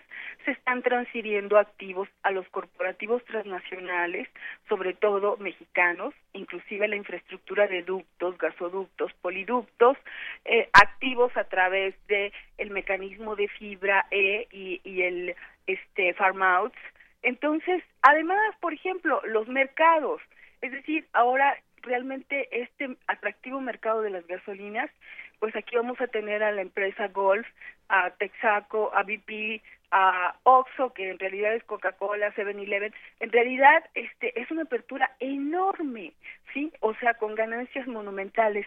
Entonces, es muy interesante y yo ya lo vengo diciendo que justamente lo que contradice todo este discurso de los Estados Unidos es la energía, porque realmente mm, se ha entregado por parte de México todas las principales actividades, las actividades estratégicas, este, que son absolutamente rentables y lo que para ellos históricamente ha sido de la joya de la corona, que son las reservas petroleras a través de las licitaciones que hace México. Entonces, bueno, el punto es que esto nosotros lo queremos analizar mañana con excelentes, digamos, eh, personajes, sobre todo especialistas en materia de seguridad, para ver cómo en esta coyuntura tan difícil México-Estados Unidos realmente eh, ahí, ahí se puede hacer a partir del libro una lectura distinta de la cuestión de la seguridad y de la energía. Es decir, estas dos cuestiones van a jugar un papel fundamental y sobre todo ya lo vemos en términos del alineamiento, la próxima visita del dirigente de Homeland Security de los Estados Unidos a México, este el, el ah, va a venir el señor Rex Tillerson, que es expresidente de ExxonMobil y ahora jefe del Departamento de Estado de los Estados Unidos. Entonces, realmente esto es medular y a lo mejor queremos ir un poco más allá de esta visión convencional de que pues se trata de drogas o se trata de migración. Ciertamente migración es un tema importante en la agenda, pero la energía es un tema oculto, pero igualmente importante. Entonces, yo quisiera invitar a la audiencia de Radio UNAM, porque mañana van a estar con nosotros eh, súper especialistas en materia de seguridad. Va a estar el general Francisco Gallardo, va a estar el profesor de la Facultad de Políticas y Geopolítico Carlos Facio, va a estar este eh, Eduardo Correa, que es de la Universidad Autónoma de la Ciudad de México, y el doctor John Saxe Fernández, que coordina este evento más los autores, por supuesto, el senador Bartlett y su servidora. Entonces, bueno, este, hacemos esa atenta invitación, creo que el tema es de interés y sobre todo de renovada actualidad. Eh, ¿Quién está, eh, qué sabemos, digamos, de estas negociaciones dentro del TLC en el tema energético? ¿Entra, no entra? ¿Se ha dicho algo? ¿Se ha especificado por dónde van a ir? Ah, esa es una muy buena pregunta y yo pensaba abordarlo porque ese es, fíjate, otra de las cuestiones medulares que también está de muy bajo perfil, pero yo creo que la agenda de energía va a ser fundamental. A pesar de que con la reforma energética en realidad ya consiguieron las áreas estratégicas que antes estaban cerradas por México, de hecho, exploración y explotación, aunque todavía quedan como estratégicas, pero realmente todas las actividades industriales, este, como refinación petroquímica, la comercialización interna, externa de ductos, de, de, de, de productos derivados y de petróleo, el transporte, este, distribución en términos de ductos, oleoductos, poliductos. En realidad, estas actividades ya quedaron abiertas con la reforma energética. Sin embargo, mi punto de vista es que ahorita ellos van a buscar la oportunidad de meterlo en el Tratado de Libre Comercio. De hecho, ya la American Chamber of Commerce dijo que la, la actividad de la energía este, la iban a, a, revisar este, para adecuarla a la propuesta del Telecán. Entonces, esto puede ser una muy buena carta de negociación para quienes quieren continuar con el Telecán es decir, meter aquí la energía este ya formalizada con los cambios de la reforma energética, lo cual a México pues lo convierte en, en un candado para México en donde toda esta apertura se vuelve absolutamente irreversible, ¿no? En este proceso de transnacionalización que tenemos en México. Entonces, sí, eh, yo creo que van a van a realmente a introducir en el Telecam todos estos cambios que ya existen pero eso les daría muchísimo más fuerza y en esto pueden avanzar todavía más en este proceso de liberalización, entre comillas. Nos mandan un mensaje interesante preguntando eh, por qué mantener eh, oculto el tema precisamente de, la energía cuando las drogas y la migración se han tratado de manera tan abierta y tan cínica. Mira, yo creo que a lo mejor porque realmente poca gente eh, realmente conoce a nivel muy específico. Yo te voy a decir, uno, como es mi proyecto de investigación, yo permanentemente tengo la obligatoriedad y aún así no es evidente. Hay que estar revisando los informes de la Secretaría de Energía, Comisión Nacional de Hidrocarburos, la CRE. Entonces, es un trabajo de investigación porque este porque realmente digamos es un tema que no tiene mucha difusión en donde hay difusión generalmente es en revistas especializadas mm. y la mayor parte, digamos, son promotores de estos negocios, entonces no hay una visión precisamente académica o muy crítica. Es decir, no es que deliberadamente se, se esconda, no, para nada, yo creo que ahí está, pero a veces sí es difícil, digamos, eh, interpretarlo, seguirlo, eh, y lo que pasa es que en estos momentos realmente ha sido monumental para México el revés que ha dado, eh, digamos, la administración Trump a ese amigo mexicano, al proyecto integracionista, a el papel que históricamente o la historia reciente ha jugado este México para los Estados Unidos y entonces esto ha sido fundamental inclusive para las élites mexicanas. Hay mucho disgusto eh, a nivel oficial en términos de las élites y entonces pues esto es lo que ha sido más visible para México. Y en esto realmente la agenda de Estados Unidos que ha servido justamente para cuestionar para decir que México le causa todos los problemas que tiene con una irresponsabilidad monumental porque ellos son un factor de atracción tanto de drogas como de migrantes ilegales. Entonces, no hay una responsabilidad total del gobierno mexicano. Sin embargo, estos dos temas han sido los que han sido utilizados por la administración Trump justamente para todo este movimiento geopolítico de darle la espalda a México y mm, hacer movimientos sistémicos como un acercamiento con los rusos, con quien también va a coinvertir en materia de energía, pero tiene toda una estrategia, digamos, a nivel global, en donde la idea es hacer un G2 con Rusia frente a lo que ya realmente define como el enemigo más importante, que es la competencia con China. Entonces, nosotros en, a este nivel sistémico tenemos un papel, ¿verdad? Que no es el papel más reciente, que no es el papel, eh, digamos, del amigo, eh, jugamos otro papel, pero eso es lo que ha sido, este, digamos, fundamental en la lectura que se está haciendo de la relación bilateral. Y en esta digamos, en este reacomodo de las fuerzas y de eh, las estrategias, ¿dónde queda Pemex y dónde queda el gobierno mexicano? Ah, pues mira, yo creo que eh, esa es una pregunta eh, importante porque en realidad nosotros hacemos la lectura desde la reforma energética que todo da para que Pemex en el tiempo desaparezca.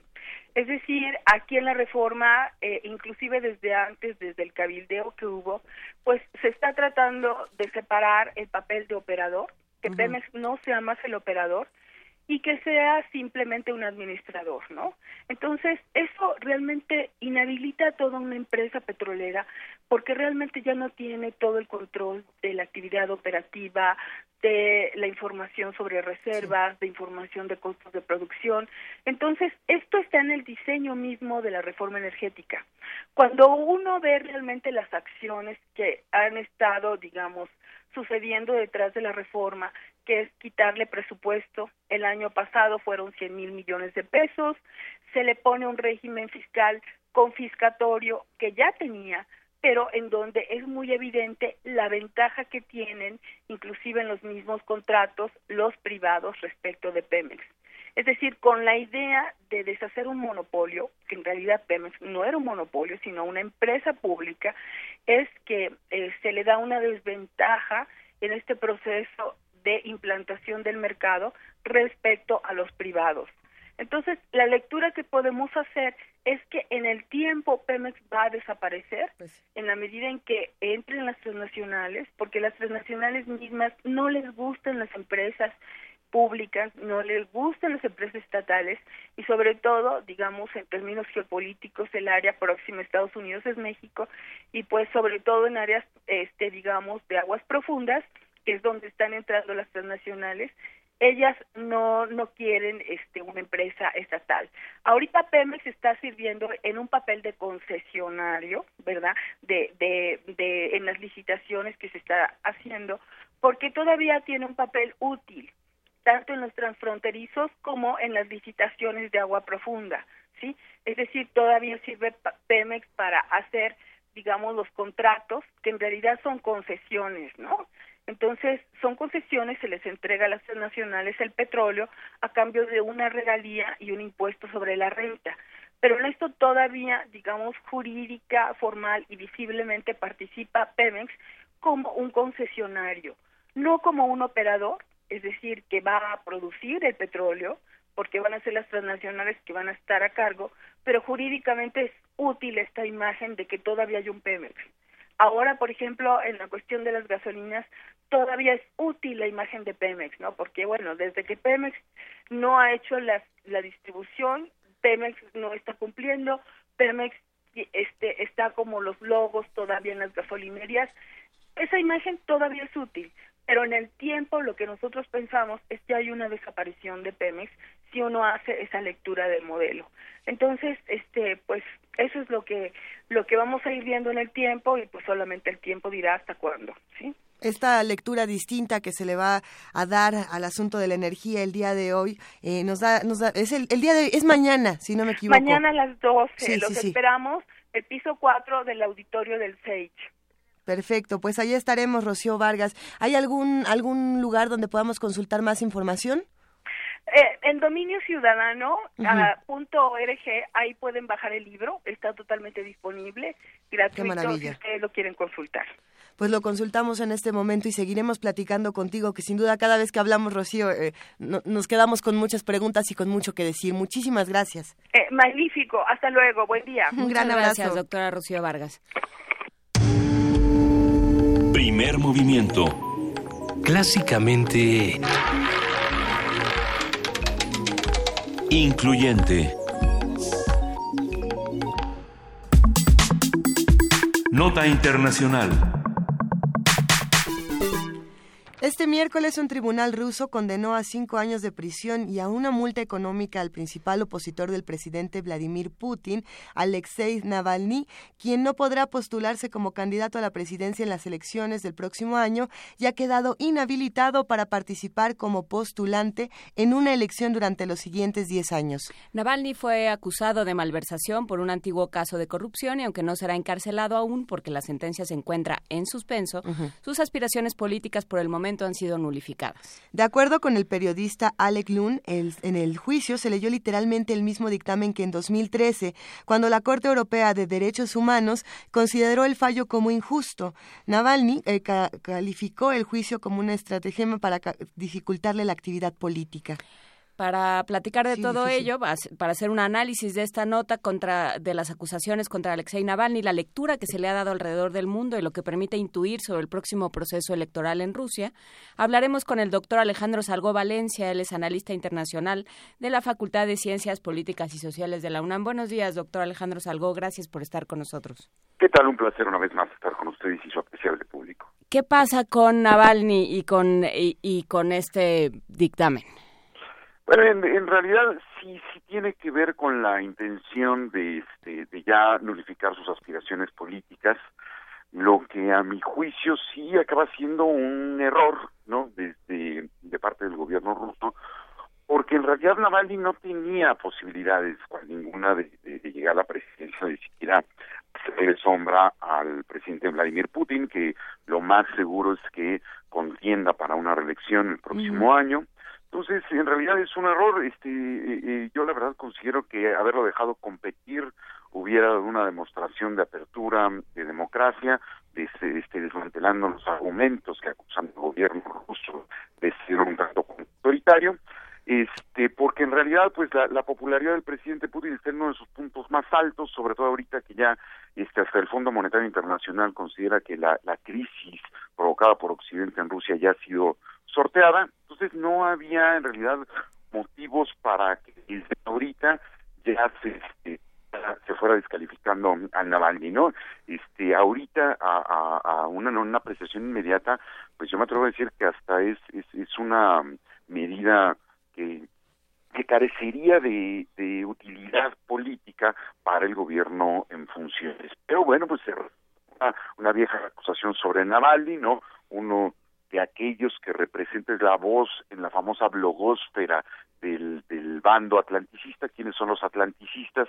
Pues el bando de, de aquellos seguidores de Boris Yeltsin, aquellos que quieren una Rusia sumisa, antividente, y este pues y Navalny había sido la, la voz de ese segmento hoy en día ya muy pero muy debilitado ya de hecho la, la oposición a Putin de esa parte del segmento del espectro político ya en realidad no tiene figuras no tiene identidad ya no tiene este una una base estructurada de seguidores. De hecho me atrevo a decir que la oposición más fuerte que tiene Putin son los antiguos comunistas no que son la, la segunda fuerza. Entonces, en realidad yo creo que es medida, carente de sentido, pero pues queda ya deshabilitado Navalny, que a partir de esto surja unas voces este, al interior de Rusia exigiendo apertura o exigiendo que sí se le habilite a Navalny, no, no va a suceder. Por eso es que yo considero que, lo más sensato hubiera, eh, hubiera sido dejarlo competir y solita esa candidatura se iba a morir en las, en las boletas en parte, ¿no? Eh, lo, lo, que lo que me llama la atención, Alejandro, y que, y que me gustaría preguntarte, si esto no tiene ninguna función política como tal, ¿para qué se hace en un momento como este? Porque eh, siempre que, decimos no, no, tiene ninguna utilidad, de pronto resulta que hay una utilidad secreta y oculta y macabra y nos quedamos sorprendidos, ¿no? Que eso es algo que ha pasado en las últimas semanas, no lo sé. Sí. Yo me atrevería a decir que la utilidad política que sí le alcanzaría yo en este momento es tratar de sacar en sus trincheras las voces al régimen. Es decir, que ahorita se convocara a ciertos segmentos eh, escondidos de este bando que, se le llama los atlanticistas, convocar a manifestaciones, convocar a, una franca oposición en contra del gobierno de, de Putin y sobre la sociedad civil, yo me atrevo a decir que el objetivo sería sacar a esas voces que están dentro del gobierno, ¿no? En el mismo partido, una Rusia que es el partido de Vladimir Putin, está anidado esta, esta facción, no son dos partidos políticos distintos, sino son dos corrientes dentro del mismo partido, están en el gabinete, muchos dicen, inclusive el primer ministro Dmitry eh, el, el títere de Putin es en realidad el principal adversario de las políticas de Putin. Entonces, yo me atrevo a decir que ahorita lo de Navalny podría ser una jugada para que trataran de aflorar algunas de aquellas voces dentro del mismo Estado o dentro de posiciones de poder en eh, posibilidad de, de, de, Estamos perdón, Alejandro Salgo Valencia, estamos teniendo muchos problemas con la comunicación. Vamos a retomar la conversación en un momento más. Es interesante también la, lectura que se le da alrededor del mundo a este asunto de Alexei Navalny. Sí, por supuesto. Me estaba acordando ahorita que hablaba de, a lo mejor es una forma, hablaba el doctor Salgo Valencia de, a lo mejor es una manera de empezar a sacar voces, a separar tejones de mapaches, como decía mi papá. Me acordaba de Gaspar Rodríguez de Francia, este dictador paraguayo si no me equivoco, que fingía su muerte cada determinado tiempo para ver qué se decía en su funeral. Y ahí estaba él, acostadito en el féretro, y de pronto despertaba y decía, ah, mira, ya te vi. ¿Gaspar Rodríguez? Creo que es Gaspar Rodríguez de Francia. Benito está del otro lado del cristal. Es Gaspar Rodríguez de Francia. Saludamos a Benito Taibo, director de Radio UNAM. Sí, que es sordo perdido, entonces no me está oyendo. Pero, pero sí, eh, creo que lo, lo cuentan en Yo el Supremo, creo que lo cuenta Roa Bastos en Yo el Supremo, este, este dictador que se hacía pasar por muerto cada determinado tiempo para ver quién iba a su funeral o no. Sí, Benito hace que sí, creo que ya me oyó. Pero ya está en la línea de nuevo. Eh, yo el Supremo de Augusto Roa Bastos cuenta la historia de Gaspar Rodríguez de Francia, que cada determinado tiempo fingía que se moría a ver quién iba a su funeral y qué decía. Pero eh, me recordó un poco Alejandro Salgó Valencia esta esta maniobra, estas extrañas maniobras de Putin, siempre para tener muy pendiente, eh, muy presente a su a sus adversarios y a su ajedrez político. Por supuesto, yo me atrevo a decir que ese, ese sería una jugada muy, muy útil de, este, de Vladimir Putin porque este las voces pero insisto más allá de verlas en la sociedad civil más allá de verlos en la blogósfera yo creo que habría que ver este quién brinca o quién sale de su trinchera al interior del gabinete. Yo comentaba antes de que de que perdíamos la comunicación es muy importante ver que dentro del partido político gobernante en Rusia que es una Rusia partido político de Putin es donde está anidada su oposición más férrea estos atlanticistas estos que quieren una sumisión de Rusia de Occidente y este muchos dicen que bueno miembros del gabinete inclusive el primer ministro Dmitry Medvedev sería el, cabecilla de este de esta línea de esta corriente. Entonces el, el punto aquí sería yo creo que la utilidad política de, de, inhabilitar a este a Navalny tiene que ver con la posibilidad de que afloren esas voces evidentemente tomar nota e irlos apartando de manera paulatina ya con miras a una concentración de poder para el año este 2018 que es cuando tendremos elecciones que sería la única posibilidad porque insisto este el nivel de popularidad de Vladimir Putin cualquier otro líder del mundo quisiera tener inclusive para que decimos otra cosa el presidente de este país la Ah, mitad de la popularidad de Putin no que está rondando el 85% de aceptación nacional. Entonces eh, o la tercera parte no entonces no tendría caso como maniobra de, de desmantelar a un posible rival político. En realidad la única utilidad sería que afloren las voces opositoras dentro del mismo gabinete o dentro de las mismas estructuras de poder. Y hay otro asunto que siempre se discute cuando hablamos eh, de Rusia, Alejandro, y que bueno, pues también viene a cuento en un momento como este. Estamos buscando en el mundo enemigos en común, ¿no? Y, y pasa con Donald Trump y pasa con, Vladimir Putin y buscamos estos enemigos que decimos son los malos del planeta, ¿no? Y, y, no le estamos dando mayores lecturas a las cosas. Pero, ¿cómo, ¿cómo se ve en el mundo lo que está pasando con Navalny y lo que está pasando con Putin? Este, yo creo que en, en realidad sí es una es una gran reflexión. Para aquellos que son los detractores de Vladimir Putin es el ya ven, este sí es un tipo dictatorial, es un malo no malísimo, tolera, es un malo malísimo, no, este, eh, pero que en realidad pues alimenta las voces de aquellos que van a ser sus detractores siempre, ¿no? Del otro lado del espectro, pues está los que los que vemos el, el trasfondo de las jugadas políticas, ¿no?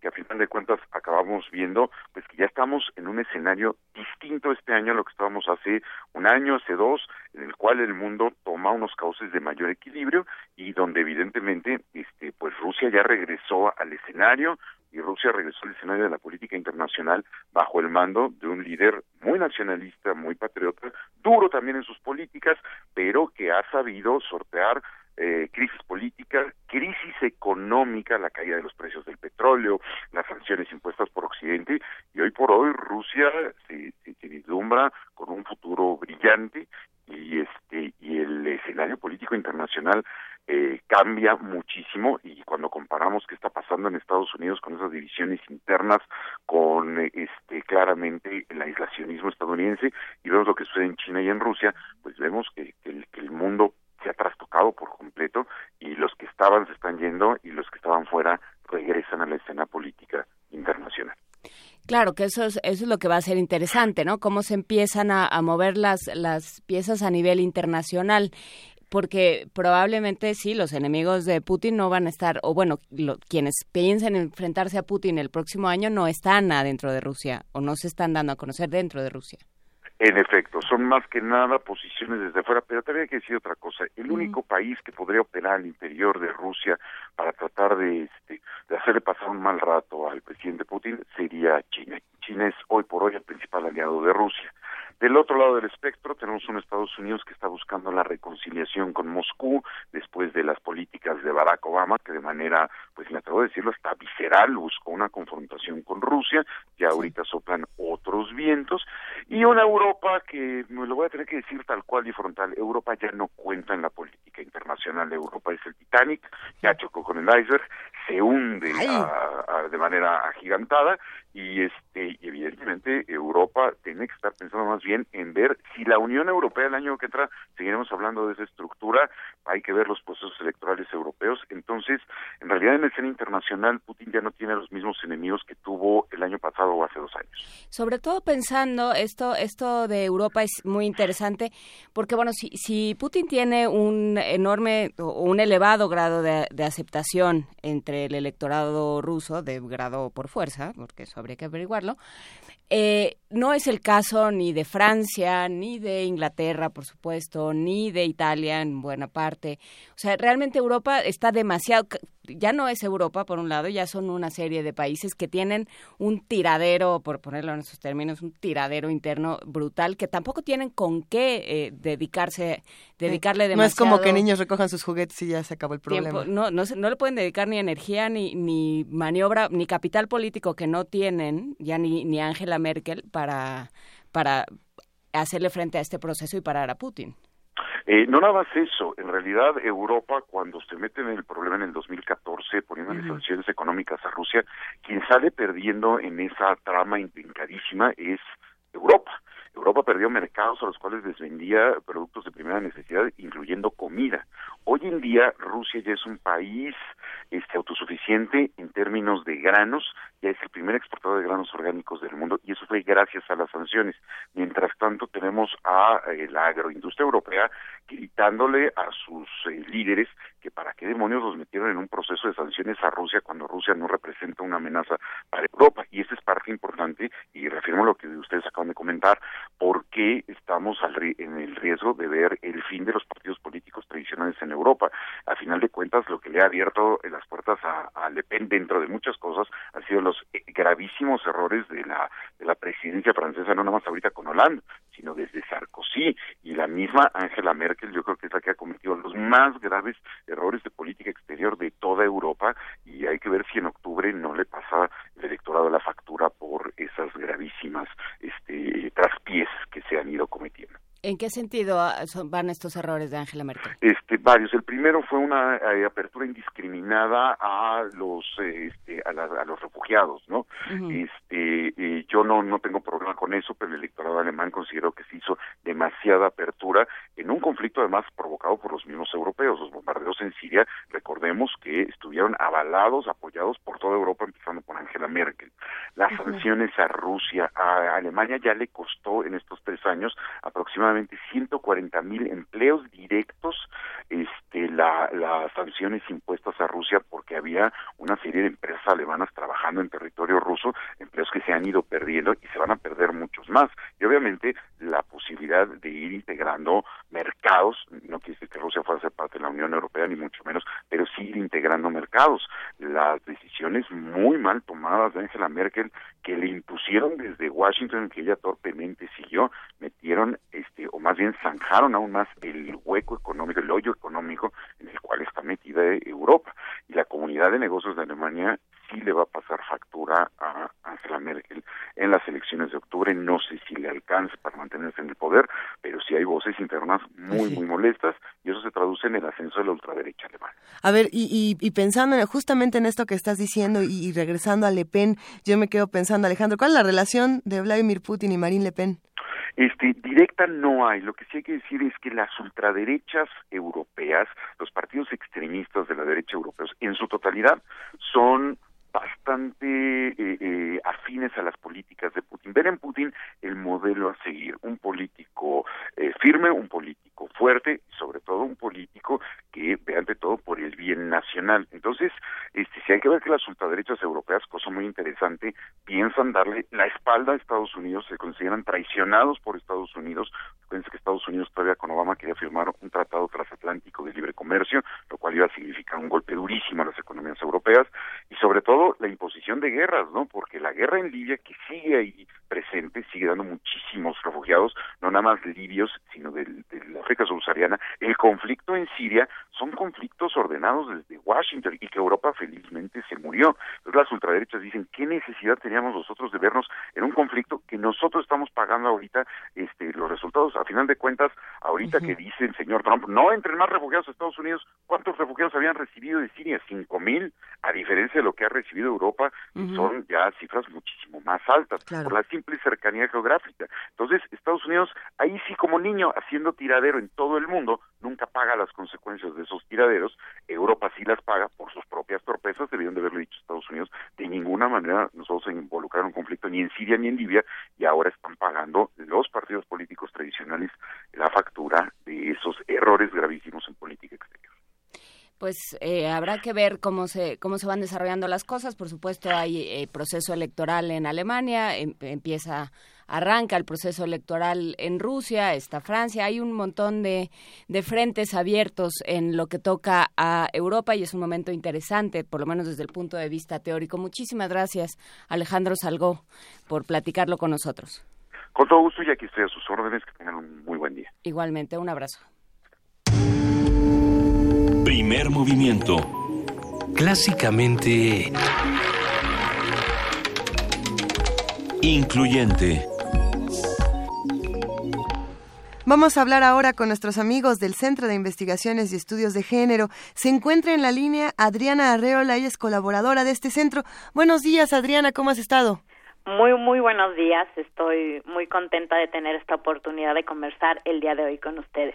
Y es una oportunidad interesante porque vamos a hablar de activismo feminista en la música y podríamos pensar en, la marcha de las mujeres de Estados Unidos y en cómo eh, se, manifestaron muchísimas mujeres y muchísimas figuras públicas, como podríamos hablar de las que están en nuestro país, de las que están en, en Rusia, por ejemplo. Cuéntanos de, qué vamos a hablar, Adriana. ¿Cómo le vamos a entrar? En efecto, pues para mí es uno de los temas que, que me fascina eh, eh, el cruce del arte y el activismo. Y bueno, yo quería hablar de manera específica de lo que está ocurriendo actualmente en la escena musical latinoamericana y caribeña, pero también muy importante lo que está ocurriendo eh, en Estados Unidos en este momento, donde el gran apoyo, la gran visibilidad de, de la denuncia de las mujeres también está expresada en voz de muchas cantantes y activistas ¿no? Eh, bueno, pues a mí me parece que, que el feminismo ha estado echando raíces por todas partes y se ha convertido en una fuente poderosísima para la creación pues de nuevas producciones políticas pero también estéticas y musicales. Eh, quizá eh, no sé alguna o alguno de los radioescuchas ya ha escuchado eh, pues nombres no eh, en el contexto latinoamericano quizá Anita Tijoux, Ariana Puello, las crudas Cubensi, eh, pero pues en Estados Unidos tenemos a eh, eh, eh Hill, eh, entre otras más, ¿no? Pero bueno, todas ellas forman parte de, de, una ola cada vez más grande de artistas preocupadas porque su música no solo exprese y denuncie realidades como la desigualdad económica, la desigualdad de género, la violencia sexual, el racismo, sino también están preocupadas y ocupadas porque su música tenga la posibilidad de incidir efectivamente en la vida de las mujeres, ¿no? Al igual que la de otros grupos que viven en condiciones de exclusión, porque hay que subrayar que, que las feministas también nos incumbe la realidad de nuestros migrantes, de los refugiados en el mundo, de los jornaleros, de los desplazados, eh, de los pueblos indígenas, ¿no? Eh, eh, eso hay que decirlo y aclararlo. Y yo considero que, que, bueno, que no es fortuito el surgimiento de, de esta nueva ola de, de, las así llamadas artivistas, que es esta mezcla de, de artistas y activistas, ¿no? Puesto que pues forman parte de una generación eh, eh, que ha sido marcada por hechos históricos eh, importantísimos y dolorosísimos, ¿no? Que aún están latentes. De hecho, muchas de sus historias personales y familiares, en, en el caso de Latinoamérica, pues están cruzadas por ello. Eh, yo, yo, quisiera traer aquí el ejemplo de, de la rapera chilena Anita Tijoux, ¿no? Y su familia que vivieron en el exilio muchísimos años tras el golpe de Estado en Chile, ¿no? Ella tiene una canción emblemática, preciosa, que se llama Amor Exilio. Un segundo caso que, que también se me viene a la mente es el, el de otra rapera guatemalteca que se llama Rebecca Lane, que de hecho asume el legado político y guerrillero de, de una de sus tías desaparecidas durante los años eh, de guerra civil no en su país eh, para mí es eh, muy significativo que el movimiento feminista de hoy crezca y se nutra de, de jóvenes mujeres que están llegando por la puerta del hip hop, del rock, de la cumbia, incluso del reggaetón feminista, ¿no? Que podría parecer lo más extraño del mundo, pero existe. En una entrevista con, con Rebeca Lane, a quien ya mencionaba, eh, me decía que muchas chicas se acercaban a decirle que habían decidido hacerse feministas al escucharla. Y a mí esto me dejaba pensando dos cosas.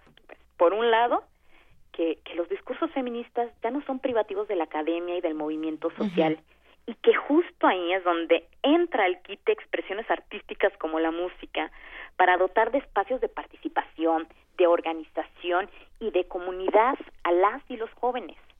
La música es un vehículo capaz de generar interacciones ahí en tejidos sociales difíciles y desgastados. Y bueno, por otro lado, pensaba que, que es necesario comprender no solamente las ideas, sino las emociones y las sensibilidades colectivas. Digo, por eso también habría que leer desde ahí lo que está ocurriendo en las marchas de Estados Unidos. Claro. La gran virtud eh, eh, de la música de estas activistas es que en sus letras, bueno, digamos, no solo encontramos denuncia o exigencia, sino que en ellas hallamos memorias afectivas, que son a la vez, pues, actos de justicia y actos de sanación personal y colectiva. He ahí su efectividad y, y su potencia, digamos. Bueno, bueno, vaya, pues lo que quiero decir es que, que la música involucra el cuerpo, involucra la emoción y el recuerdo. Por eso es un lugar útil para repensar desde ahí el género, para repensar ahí la migración, eh, para pensar ahí lo que está ocurriendo con las poblaciones afrodescendientes, no solo en Estados Unidos, en América Latina, los pueblos indígenas. E, es un lugar súper potente eh, para ir cuestionando, bueno, por ejemplo, lo que nos interesa sobre todo a las feministas, esos cánones de belleza racistas, sexistas, que lo cantan eh, grupos, ¿no? Como las eh, crudas cubensi, ¿no? También desinstalando culpas, miedos arraigados en muchas mujeres. Eh, ejemplo de esto, de ello es, una rapera exquisita oaxaqueña que se llama Mara Advertencia Lírica. Bueno, pues así esa labor de ir desactivando prejuicios morales sobre el aborto, sobre el eh, libre ejercicio de la sexualidad, todo eso lo vamos encontrando hoy en día en, en la música. Oye, Adriana, justo a, cuando empezaba el programa y hablábamos de, de tu participación, eh, nos acordamos de esta rapera mexicana que, si no me equivoco, es juchiteca, que se llama Mare Advertencia Lírica. En efecto, Mare. Y, y que tiene esta canción que a mí me parece fascinante, Mi vida, mi cuerpo, mis decisiones, donde hace esta denuncia de la despenalización del aborto como, como una, esta urgente decisión para, para que cada quien tome sus propias decisiones, ¿no? Que se me hace interesante ejercicio. Sí, valdría la pena que, que bueno, e, este es un espacio limitado, pero... Eh, Luego las ponemos todas. Ajá. a, a, los a las personajes que están, este pues eh, dando batalla eh, con el micrófono y que eh, han recorrido este ya diferentes temas, no solo la despenalización del aborto, hay otra canción maravillosa de, de Mare que se llama Qué mujer. Sí que hay que escucharla de principio a fin y yo no dudo que muchas chicas que no estén familiarizadas eh, con el feminismo al, al, al, oírla pues les resumbe, eh, les, eh, les recuerde eh, lo que viven diariamente. Justamente, eh, este es un ejercicio que vamos a tener que seguir aquí en Primer Movimiento, a ver si buscamos algunas canciones de Mare o de otras mujeres feministas, porque precisamente de Ana Tillus creo que eh, hemos puesto sí, hemos muchísimas, puesto. Es, sí. es, de nuestras consentidas, pero sí, hacer este ejercicio de buscar a las latinoamericanas feministas me parece fascinante. Adriana, te mandamos un gran abrazo y seguimos muy atentas a lo que está haciendo el Centro de Investigaciones y Estudios de Género. Pues yo agradezco a ustedes este espacio eh, y pues les deseo a todas y todos un excelente día. Gracias. Igualmente, muchísimas gracias Adriana Arreola, colaboradora del Centro de Investigaciones y Estudios de Género de la UNAM. Y, creo que es interesante, Juan Inés, conocer eh, todas estas manifestaciones artísticas que se dan en nuestra ciudad y fuera de ella. Y pensando en, en las muchas ciudades, en los muchos pueblos, en los muchos espacios de discusión, eh, nos hacen una invitación interesantísima a nuestros queridísimos amigos de Universo de Letras que tienen este espacio privilegiado para la difusión de la lectura. Eh, tienen un curso llamado Curso Poética de la Crónica. Hay nada más. De la ciudad de los palacios a la ciudad de los batracios. Que además desde el título se antoja, pero se antoja un más porque lo imparte Vicente Quirarte. Es este 22, 20 y 22 de febrero en el auditorio del Museo Universitario de Arte Contemporáneo, el MUAC, en el Centro Cultural Universitario. Eh, las inscripciones, como ustedes saben, están abiertas en www.universodeletras.unam.mx y todas estas actividades no se las pueden perder, definitivamente. Está la información en las redes. Por otro lado, la UNAM y la Secretaría de Educación Pública firmaron un convenio para mejorar la enseñanza en México. Nuestro compañero Jorge Díaz tiene los detalles. La UNAM y la Secretaría de Educación Pública firmaron un convenio general para asesorar a la dependencia federal en planes de estudio capacitación de profesores, el cual tendrá una duración de cinco años. Además, se suscribieron otros cuatro convenios, entre los que destacan la elaboración de la normatividad del Tecnológico Nacional de México, otro con el Centro de Lenguas Extranjeras para reforzar los idiomas mandarín y coreano. Habla el rector de la UNAM, Enrique Graue. el artículo 1 de la Ley Orgánica de la Universidad manda a la universidad, mandata a la universidad a colaborar con los problemas de la nación, a estudiarlos y a trabajar con ellos. Y es por esto que dentro de este marco, la universidad se suma con gusto a colaborar con, con la Secretaría de Educación en convenios muy específicos y de una forma muy general. Quisiera también hacer mención a ellos. El primer convenio que se firmó con el CELE a través de la doctora Signoret y, y con la firma del señor coordinador de humanidades, del doctor Alberto Vital, va encaminado a un futuro muy cercano que tenemos. Bien decía el señor secretario que encuentra cada vez mayores número de estudiantes coreanos y chinos en las escuelas. Déjeme decirle también que en nuestro centro de estudio para extranjeros, el número uno de los que recibimos son coreanos y chinos. Todos los convenios, dijo el doctor Graue, contribuirán para mejorar la educación en México y en todos sus tipos y modalidades, realizar investigación en cualquiera de las ramas de interés común y el uso de tecnologías de la información y la comunicación. En el evento estuvo presente el titular de Educación Aurelio Nuño, quien se refirió a la coyuntura que se vive a nivel nacional a causa de las presiones del exterior. Mencionó que la mejor herramienta contra este tipo de situaciones es la educación. México está enfrentando eh, un cambio y en muchos aspectos una amenaza desde el exterior que nos convoca a unirnos, que nos convoca a estar juntos. Y me parece que cuando se habla de esta unidad o cuando se habla de la unidad nacional, una de las mejores maneras de aterrizarla y de darle contenido es que la unidad nacional sea a través de la educación. Nuño anunció que el próximo mes de marzo se dará a conocer el nuevo modelo educativo del que saldrán los planes de estudio y un proyecto de educación pública que sin excluir a la iniciativa privada fortalezca el aprendizaje de los mexicanos. Para Radio UNAM, Jorge Díaz González. Primer movimiento. Clásicamente... Universitario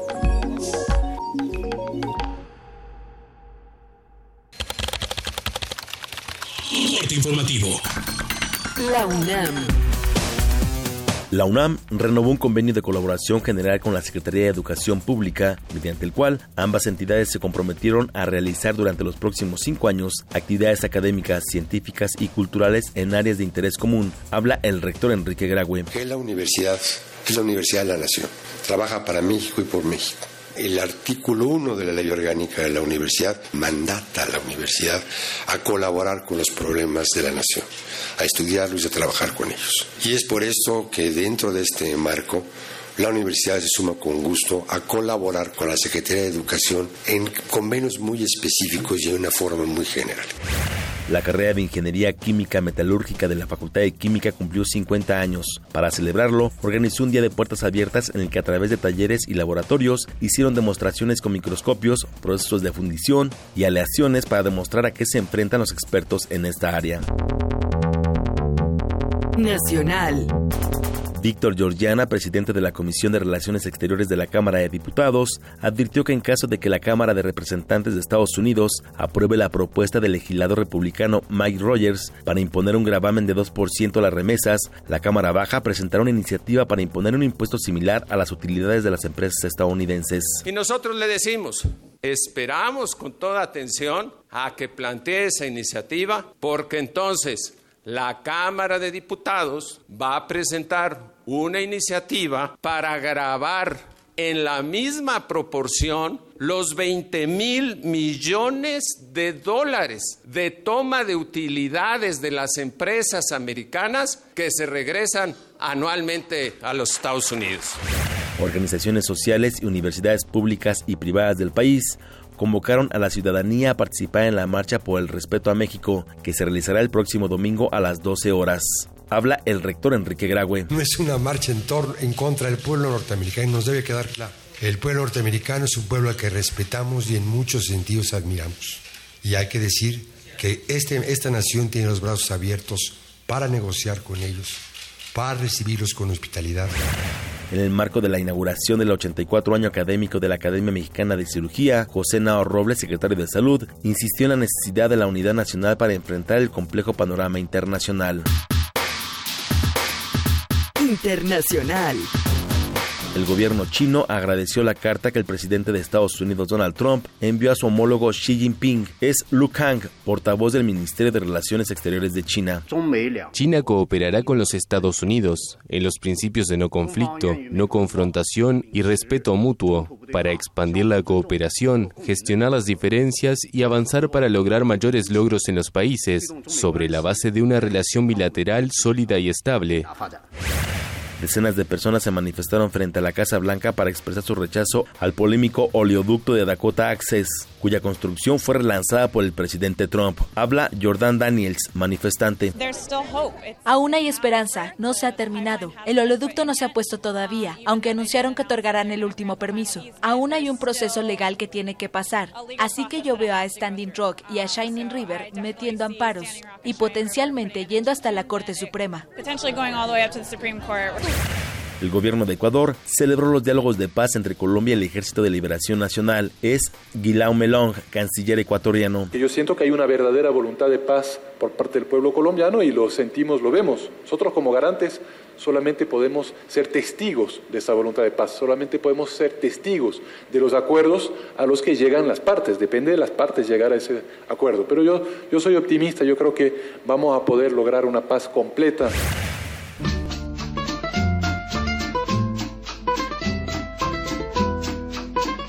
Un día como hoy. Me muerdo los labios para no llamarte. Me queman tus besos, me sigue tu voz. Pensando que hay otro que pueda besarte. En 1978 murió el cantante ecuatoriano Julio Jaramillo, mejor conocido como el Ruiseñor de América. Te odio y te quiero, porque a ti te debo nuestro juramento, No me toques ese vals y Te odio y te quiero son algunas de sus interpretaciones más reconocidas. Si tú mueres primero, yo te prometo. Escribiré la historia de nuestro amor. Hasta aquí la información. Buenos días.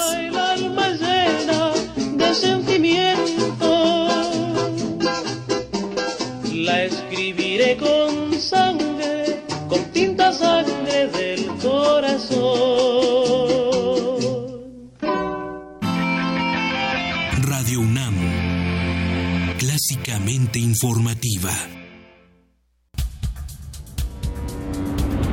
Muy buenas tardes, bienvenidos sean todos ustedes a Prisma RU por Radio UNAM. Yo soy Deyanira Morán. Esta es la información deportiva. Se homologarán todos los procedimientos. Hasta aquí el reporte. Zarpazo RU. Prisma RU de lunes a viernes. De lunes a viernes. De 1 a 3 de la tarde. Por el 96.1 de Radio UNAM. Náhuatl, Mixteco, Maya, Celtal, Tzotzil, Zapoteco, Otomí. Las lenguas originarias de México reunidas en un espacio de interculturalidad. Calme Cali. Calme Cali. Acompáñanos a conocer las diferentes culturas indígenas de nuestro país en voz de sus hablantes. Todos los jueves a las 10 de la mañana. Retransmisión domingo 15.30 horas. Por el 96.1 de FM. Radio UNAM. ¡Ya llegué! ¡Voy de delantero! No, ya empezó el partido. Oigan, sí llegué. Espérenme. Oh, ya se fueron. Eh, eh, ¡Espérenme! Ah, ya no salí en la foto. Bueno, me tomo mi selfie solo. No te quedes fuera. Si cumpliste 18 es momento de sacar tu INE y participar en las decisiones del país. Ya tengo mi INE. No me volveré a quedar fuera. Instituto Nacional Electoral. INE. Para ellos, el rock es la cima. Es la bandera que frena la violencia y extiende brazos hermanos. El Festival Intersecciones trae para ti la música de Iclo. Rock and roll desde la Perla del Pacífico. Viernes 10 de febrero a las 21 horas en la sala Julián Carrillo de Radio UNAM. Entrada libre. Ven y viaja en el tiempo con la música. Son de tradición. Son de salón. Son de evolución. Festival Son de Casa del Lago.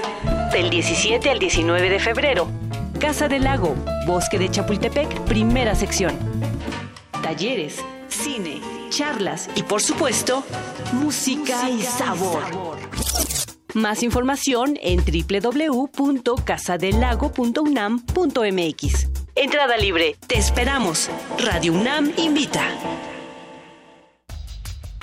El Museo Nacional de Antropología abre sus puertas a la exposición Caminos de Luz, Universos Huicholes, que muestra la compleja cosmovisión del pueblo birraritari, conocido como Huichol, que habita en el occidente de México, en los estados de Jalisco, Nayarit, Durango y Zacatecas. En la exhibición se identifican nueve símbolos, trece deidades y diez episodios míticos fundacionales de esta etnia. El Museo Nacional de Antropología se ubica en Avenida Paseo de la Reforma y Calzada Gandhi, en el bosque de Chapultepec.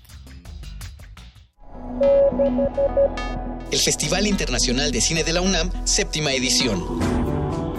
Siete días de cine que transformarán el campus universitario y la Ciudad de México. 102 películas mexicanas e internacionales, clases magistrales, talleres, mesas de discusión. Festival Internacional de Cine de la UNAM, del 22 al 28 de febrero. Consulta sedes y horarios en www.ficunam.org. Permanece en tu asiento, porque esta es Tercera Llamada. Gran final del Festival Internacional de Teatro Universitario. Vigésimo cuarta edición. Del 11 al 19 de febrero en diversos recintos del Centro Cultural Universitario. Países invitados: Argentina, Brasil, Canadá, Estados Unidos y Francia. Habrá talleres y conferencias. La entrada es libre. Más información en www.teatro.unam.mx. Invita a la Coordinación de Difusión Cultural. En un mundo desigual e intolerante, ¿cuál es la línea que nos separa del otro? Sin margen. Borramos fronteras. Acompaña a Luisa Iglesias y conoce los ecos de la diversidad social los jueves a las 12 del día por el 96.1 de FM. Radio UNAM. Primer movimiento. Podcast y transmisión en directo en www.radiounam.unam.mx.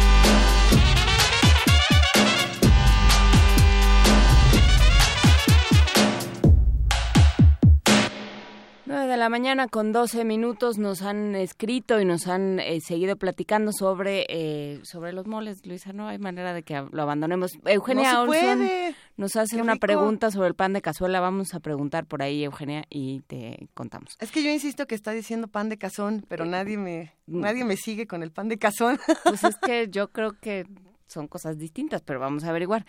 Eh, dice eh, Patricia Echeverría que ojalá el programa durara todo el día. Este, no, Patricia, porque no tenemos para que nadie. dormir, tenemos que investigar, tenemos que leer estas cosas que pasan. Exacto, no, y tenemos que vivir. Tenemos que salir ahí porque si no, ¿qué vamos a contar? Eh, pero bueno, vamos a una nota preparada por los compañeros de la Subdirección de Información. Dos contingentes encabezados por la UNAM marcharán este domingo en protesta por las expresiones xenófobas del presidente Donald Trump. Nuestro compañero Jorge Díaz amplía la información.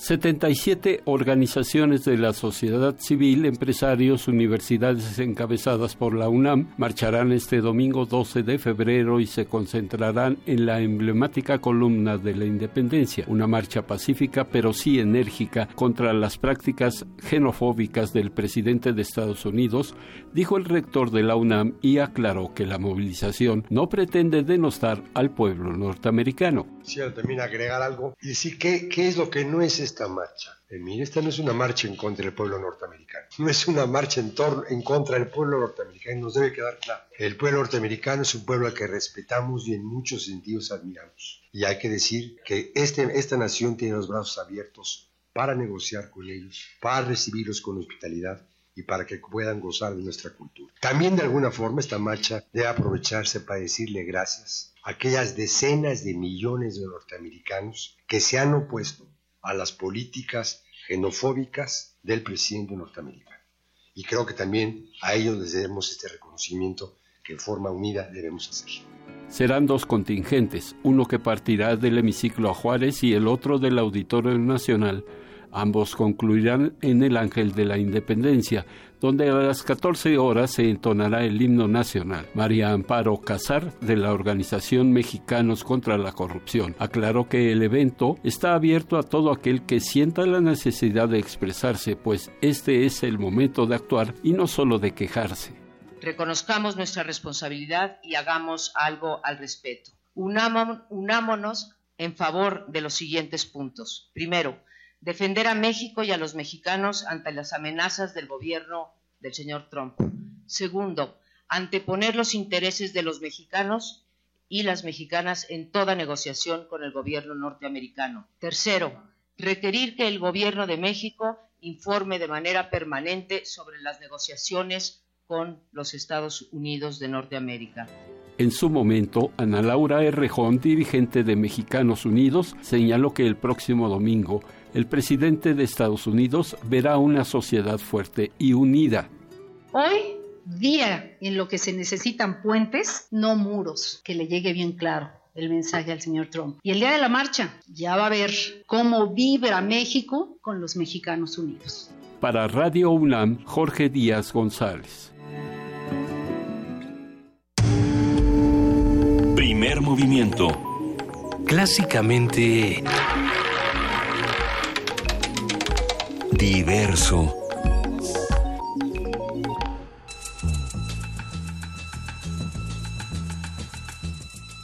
Es hora de poesía necesaria. Llegó el momento de poesía necesaria, Juana Inés. Llegó el momento de poesía necesaria y te fuiste hacia Canadá. Me fui hacia Canadá. No, no estoy, no estoy muy segura de cómo llegué, pero sí les voy a intentar contar qué pasó aquí. Sí sabe cómo llegó a Canadá. Desde el estrecho de Bering nadie tiene muy claro cómo llegó a Canadá. A todos nos gusta ir a Canadá. Eh, pero sucede que estaba revisando el periódico de poesía de la UNAM y me encontré con esta, con esta traducción muy interesante que le hace Sergio Eduardo Cuevas Rodríguez a Margaret Atwood, esta poeta muy reconocida canadiense que que además a algunos les gustan sus novelas, a otros no tanto, pero, no. a, pero el asunto con la poesía me llama mucho la atención porque casi todos parecen eh, panorámicas.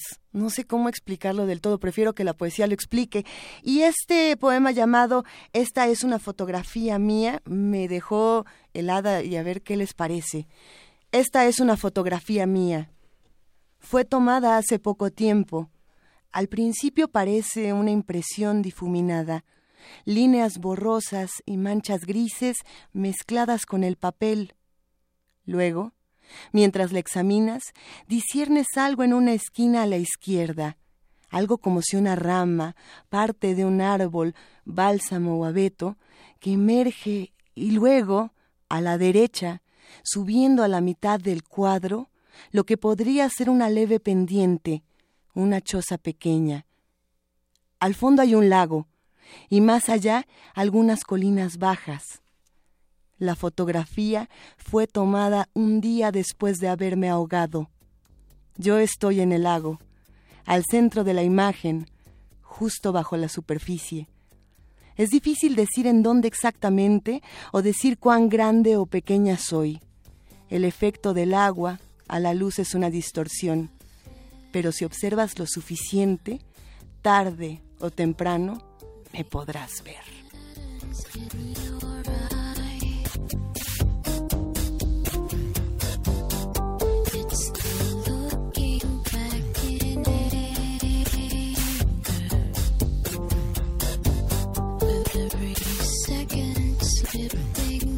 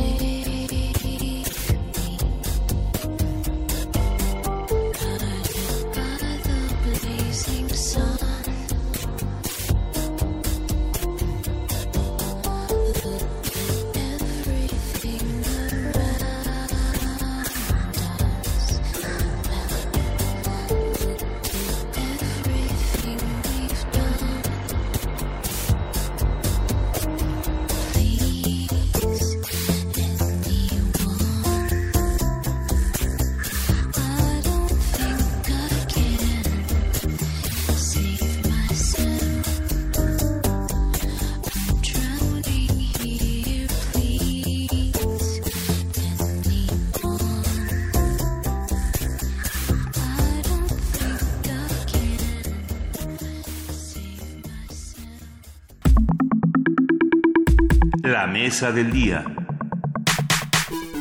Llegó ahora sí el momento de los jueves que todos esperamos con entusiasmo, los mundos posibles del doctor Alberto Betancourt, como ustedes saben, doctor en historia, profesor de la Facultad de Filosofía y Letras de la UNAM y coordinador del Observatorio del G20 de la misma facultad.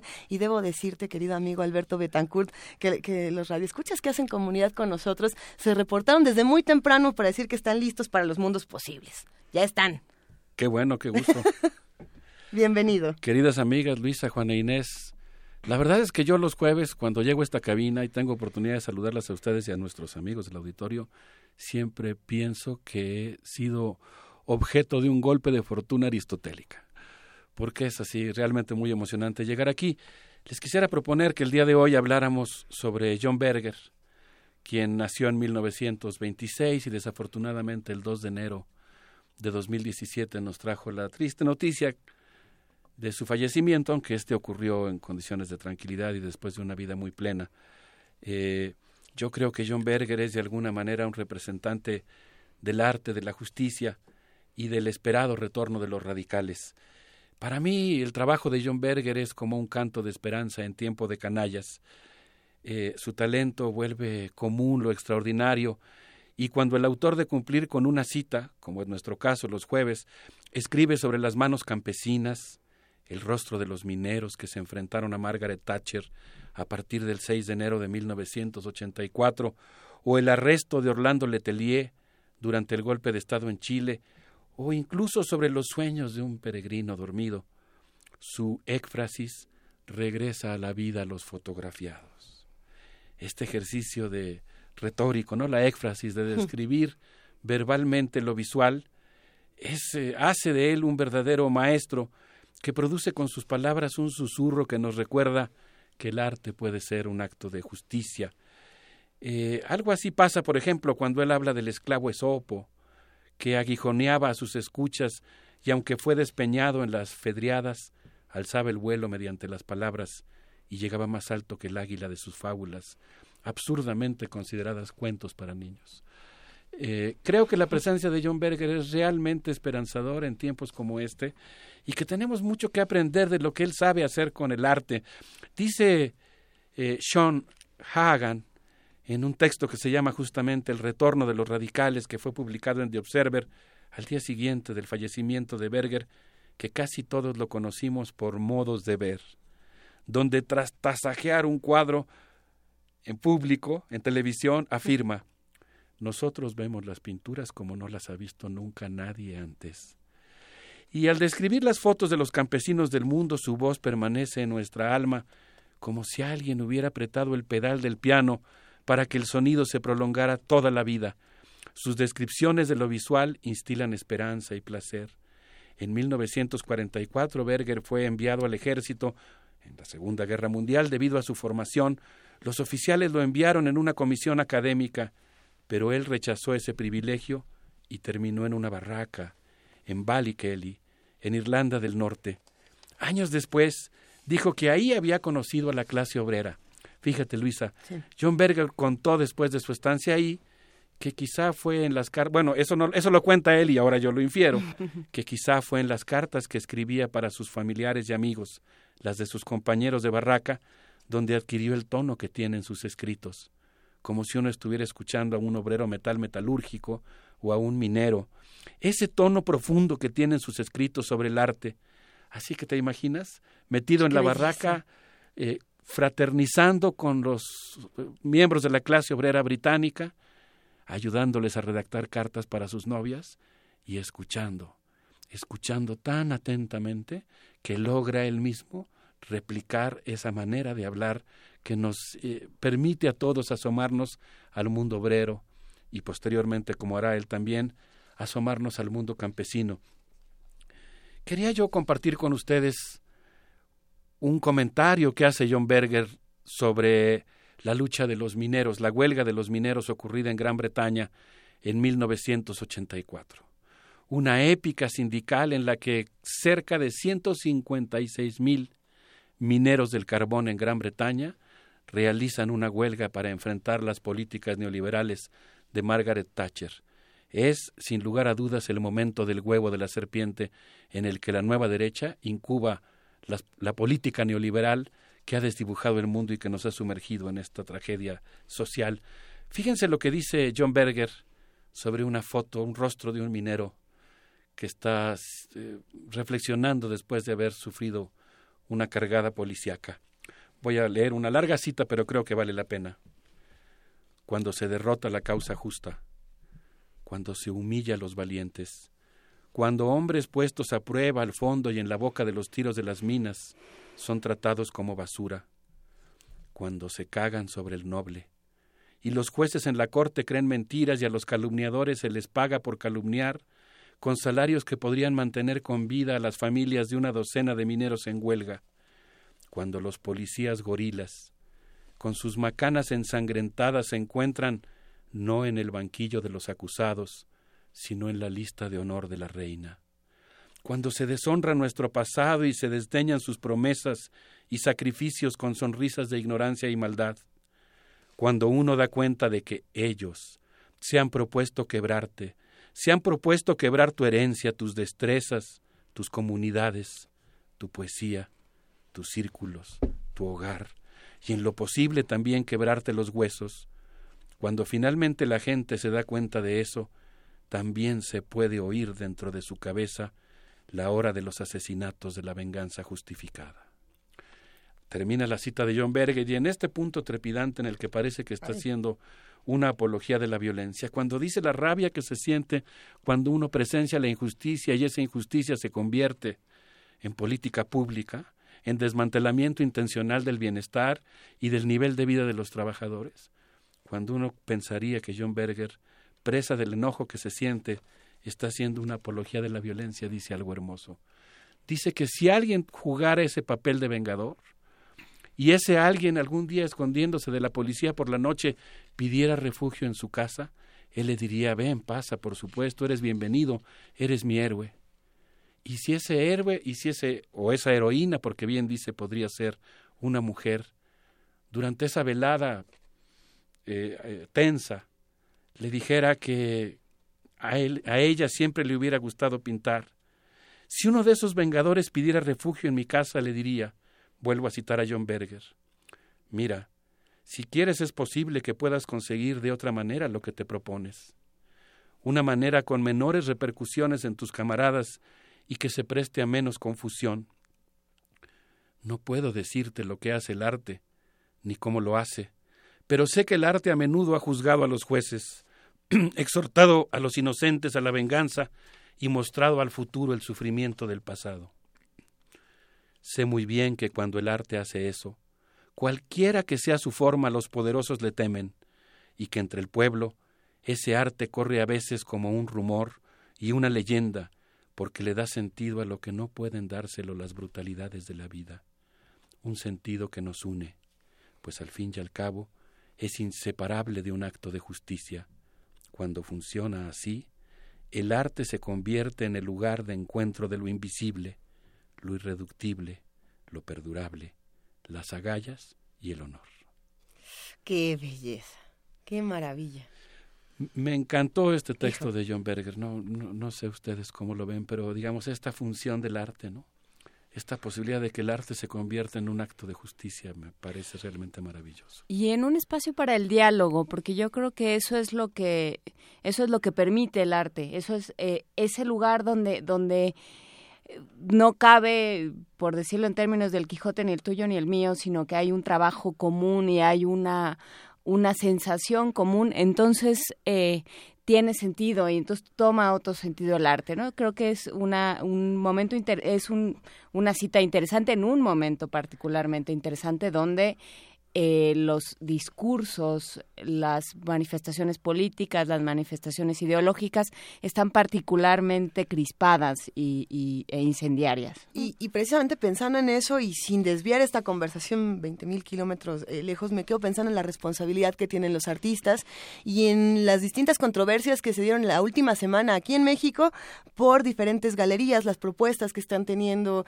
en, estos espacios, qué responsabilidad tienen eh, los pintores, los fotógrafos, no solamente de visibilizar, sino también de tener alguna clase de propuesta, precisamente en esta responsabilidad. claro, y de, y de postura política. Pienso en lo que hizo el Museo de Arte Moderno de Nueva York, que sacó todas las todas las obras de los los eh, miembros de estos siete países que tienen cerrada la entrada y fueron las que exhibió en sus principales galerías con una cédula muy explícita que decía este, este artista no puede entrar a Estados Unidos. Y entonces, claro, no más allá del museo como este ente muerto donde, donde solo se guarda el pasado y, y una y una sensación muerta de pronto cobra vida y de pronto se convierte en un centro de actividad política. ¿Y, qué pasa si esto está pasando en Estados Unidos, en los museos eh, mexicanos, en la Galería Curimansuto, ponen un oxo? ¿no? Y entonces uno dice, ¿qué, ¿qué, es lo que me querías decir? ¿O qué me está, o, o, si me querías decir algo, no hay mensaje? La importancia de lo que están diciendo los artistas es fundamental. ¿Cómo, cómo has despertado tanto diálogo aquí, querido Alberto? Gracias. ¿Qué, ¿Qué, escena tan preciosa acabas de describir, Juana Inés. Yo creo que de eso se trata, de eso estamos hablando no, como bien decías también tú, Luis, eh, Luisa, no, no estamos hablando de algo que sea lejano, por eso estamos hablando de eso, porque estamos en tiempo de canallas y resulta verdaderamente atractivo cuando alguien nos propone trabajar con las emociones como materia prima y sublimarlas y convertirlas en un arte de justicia.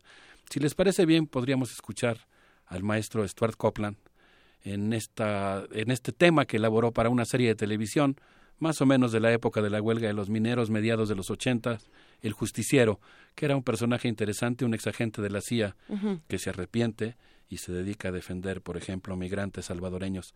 Vamos a escuchar al maestro Stuart Copeland.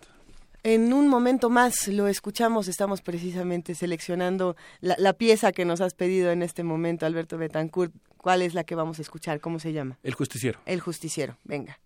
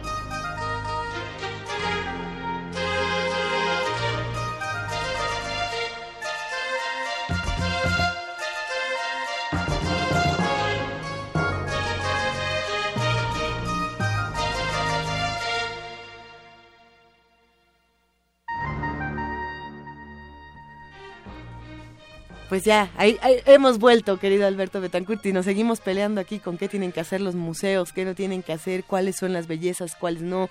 Eh, es una plática muy interesante, la responsabilidad de los artistas y lo que sigue. Qué bueno que te parezca eso, Luisa. Fíjate que de acuerdo a Sarah Cowan, en, una, en un artículo que ella publicó en Paris Review, también eh, como obituario, digamos, a la vida de este gran escritor, John Berger, ella dice que podríamos considerarlo un crítico de arte del pueblo. Yo creo que más allá de lo que nuestros amigos del Instituto de Investigaciones Estéticas o la Facultad de Artes y Diseño pudieran tener a bien eh, comentarnos respecto al papel de John Berger dentro de la historia del arte o específicamente dentro de la historia del éfrasis, eh, yo creo que pues yo estoy hablando de él más bien como un compañero, digamos como un acompañante. Y en ese sentido, pues eh, recupero lo que dice Sarah Cowan cuando ella plantea que se trataba de un contador de historias con espíritu revolucionario. Desde 1974 se fue a vivir a Queens y justo después de recibir algunos de los más importantes premios literarios que recibió, se fue a vivir al norte de Francia para prestar su palabra a los campesinos, para entender su mundo desde dentro. Murió el 2 de enero de 2017 a los 90 años. Él solía decir que el arte de un artista se transforma cuando muere. Así ha ocurrido con su obra, que se ha vuelto aún, según yo, más entrañable, más necesaria. En su libro Cumplir con una cita que hemos evocado muchas veces en este espacio, él dice que en el retrato de Sopo pintado por Velázquez alrededor del año 1640, es una pintura eh, muy interesante, está Esopo parado en el quicio de una puerta, eh, vestido con una bata, y más o menos lo describe así, él está allí de pie, cumpliendo con una cita. ¿Con quién? ¿Con los jueces de un tribunal? ¿Con una pandilla de bandidos? ¿Con una mujer agonizante? ¿Con viajeros que piden otro cuento? Esopo es imponente. Tiene una especie de arrogancia. Estoy citando a, a Berger. Hago una pausa y pienso, no, no es arrogante. Lo que pasa es que no tolera a los tontos. Los cuerpos de los jóvenes son regalos tanto para sí mismos como para otros. Las diosas de la antigua Grecia eran portadoras de ese regalo. Los cuerpos de los poderosos cuando envejecen se vuelven insensibles, inexpresivos, parecidos ya a las estatuas que creen que se merecerían después de la muerte. Esopo no es ninguna estatua. Su físico encarna su experiencia. Su presencia no se refiere más que lo que ha sentido y lo que ha visto. No se refiere a ninguna posesión, a ninguna institución, a ninguna autoridad o protección. Si uno llora sobre su hombro, uno llora sobre su vida. Si uno acaricia su cuerpo, éste aún evocará la ternura que conoció desde niño. Termina la cita. Esopo habla de tal forma que hipnotiza incluso a sus opresores y se libera a sí mismo mediante la palabra. Y yo creo que eso es lo que hace el propio John Berger. E, e, es un trabajo muy interesante. No sé qué opinas, Luisa. Es una maravilla.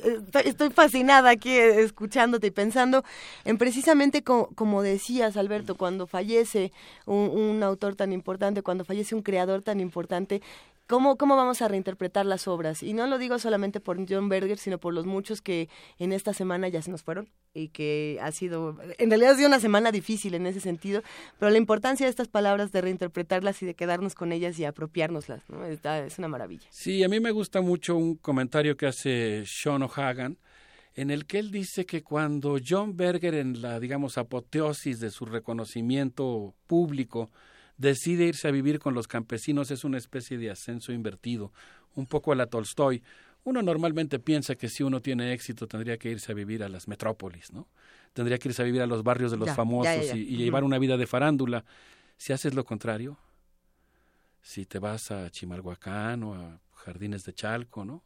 Si te vas a Ecatepec, si en lugar de, digamos, irte a lo que podría ser más convencional para alguien que, entre comillas, tiene éxito, decides más bien fundirte con la parte más profunda de tu país, pues eh, a mí me gusta, ¿no? Dice eh, O'Hagan que, como su amigo Sebastián Salgao, Berger es cronista y testigo de la vida de los que no son registrados por la crónica oficial.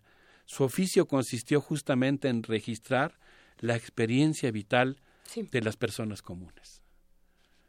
Eh, bueno, eh, Desinformémonos, este medio que juega un papel tan importante, nos recordó recientemente que en 2005 John, John Berger respondió a una carta del subcomandante insurgente Marcos afirmando, cito, Fíjense nomás con esto quisiera yo terminar mi intervención después de escuchar, por supuesto, sus comentarios. Los símbolos del Bosco probablemente venían del lenguaje secreto, proverbial y herético de ciertas sectas milenaristas del siglo XV que creían heréticamente que si el mal pudiera ser superado, sería posible crear el paraíso en la tierra. Espero que me disculpen, pero yo quisiera aquí compartir un secreto porque siempre que vengo a Radio UNAM tengo la impresión de que esas sectas siguen reuniéndose cerca de aquí. Si su visión del infierno, la del bosco, es profética, esa profecía no reside tanto en los detalles, así sean inquietantes y grotescos, sino en el conjunto, en lo que constituye el espacio del infierno. Compara este espacio con el que uno ve en la barra publicitaria o en un típico boletín de noticias de CNN. Un conjunto de hechos fragmentados que no están constituidos en una totalidad, o en cualquier programa de noticias de los medios. Hay una especie de incoherencia comparable, dice en su epístola John Berger, dirigida a los campesinos mayas. Eh, digamos, se trata de una incoherencia comparable a la del Bosco, la que uno ve reflejado en los medios de comunicación, una selva comparable de estímulos separados, un frenesí similar. La visión del Bosco profetizaba la imagen del mundo que nos es comunicada hoy por los medios bajo el impacto de la globalización, con su criminal necesidad de vender sin pausa. Ambas son como rompecabezas cuyas infortunadas piezas no concuerdan. Como el Bosco anticipó, el mundo arde. Cada figura trata de sobrevivir concentrándose en su necesidad y su supervivencia propias e inmediatas. La claustrofobia en su versión extrema no está causada por el amontonamiento, sino por la falta de cualquier continuidad entre una acción y la siguiente, que están tan cerca que se tocan. Y bueno, pues no sé qué opinen ustedes a propósito de esta secta que acabo de evocar, pero John Berger eh, esta secta que cree que podemos salir del, del, del, infierno del egoísmo, yo quisiera terminar con esta frase de John Berger. Lo que el cuadro del Bosco hace es recordarnos que para construir un mundo alternativo necesitamos primero rechazar la imagen del mundo implantada en nuestras mentes y todas las falsas promesas empleadas para justificar e idealizar la necesidad criminal e insaciable de vender. Primero, hay que descubrir un horizonte, y para ello tenemos que reencontrar la esperanza. La esperanza, sin embargo, es un acto de fe y tiene que estar sostenido por otras acciones concretas. Qué, belleza. Siempre eh, cierra sus frases con estas vueltas de tuerca maravillosas donde nos quedamos con un mensaje esperanzador, ¿no? Que, ah, qué maravilla, John Berger. Qué maravilla. yo creo que, y, y, se queda esta, esta metáfora de la secta, ¿no? Esta metáfora yo eh, siempre lo pienso, pero ha de ser asunto de talantes, eh, como en una especie de guerrilla, ¿no? Esta idea de, de estar siempre este, desde abajito y sin hacer muchos pavientos, pero dando lata, ¿no? todo el tiempo y sin, sin creerte los, demasiado los discursos de nadie, ¿no? Y simplemente, porque a mí eso por ahí me llevaría a la secta, o sea, no, no me gusta la idea de, de creerle a nadie absolutamente, ni de creer irrestrictamente en nada ni en nadie, sino en, en entre todos ir armando una, una verdad colectiva y una... Hacer comunidad, Juana Inés.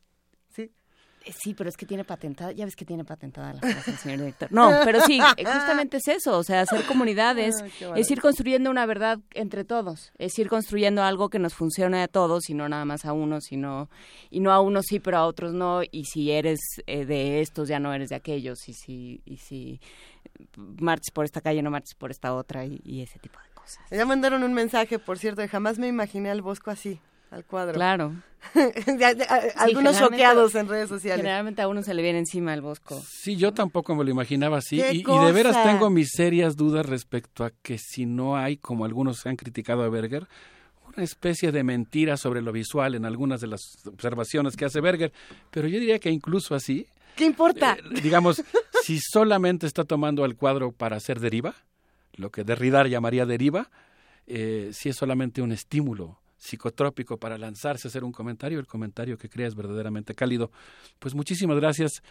Eh, Permíteme nada más, a, Alberto, mandarle un gran saludo a Carla Tuil que, que, nos manda ese comentario. Dice, mientras escucho Mundos Posibles en primer movimiento y esto del arte, no puedo pensar en, los huicholes y artistas locales de, de Sayulita, ¿no? Y nos manda eh, varios mensajes, dice que resisten tanto a despojo territorial y se, y, se pretende ideológico, ¿no? Y bueno, y manda más mensajes por ahí, pero sí también pensar en, en el arte que tenemos aquí en nuestro país y en la interpretación que le tenemos que dar a todo eso, ¿no? Sí, pues qué maravilla haber tenido la oportunidad de hablar de los Vengadores, de las fantasías que tenemos sobre los Vengadores, e incluso, como dice John Berger, la, la fantasía de que esos Vengadores sublimen sus propios impulsos y los conviertan en el arte de la justicia. Un abrazo para todos, muchas gracias. Gracias, queridísimo Alberto Betancourt. ¿Qué les pareció?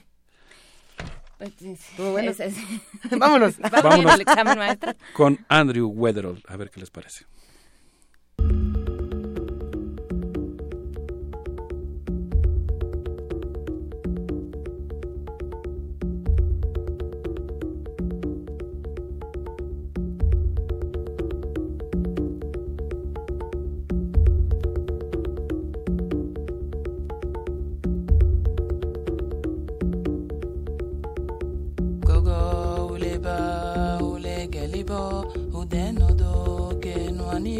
le wo la vɛn dɔgɔ u ye ba u ye keli bɔ u dɛ nɔdɔ kɛnuani bɛ wale kpo ve, ato ke tɔ kɛnuani bɛ wale wo la vɛn a ke lagɔ kɛnuani bɛ wale wo.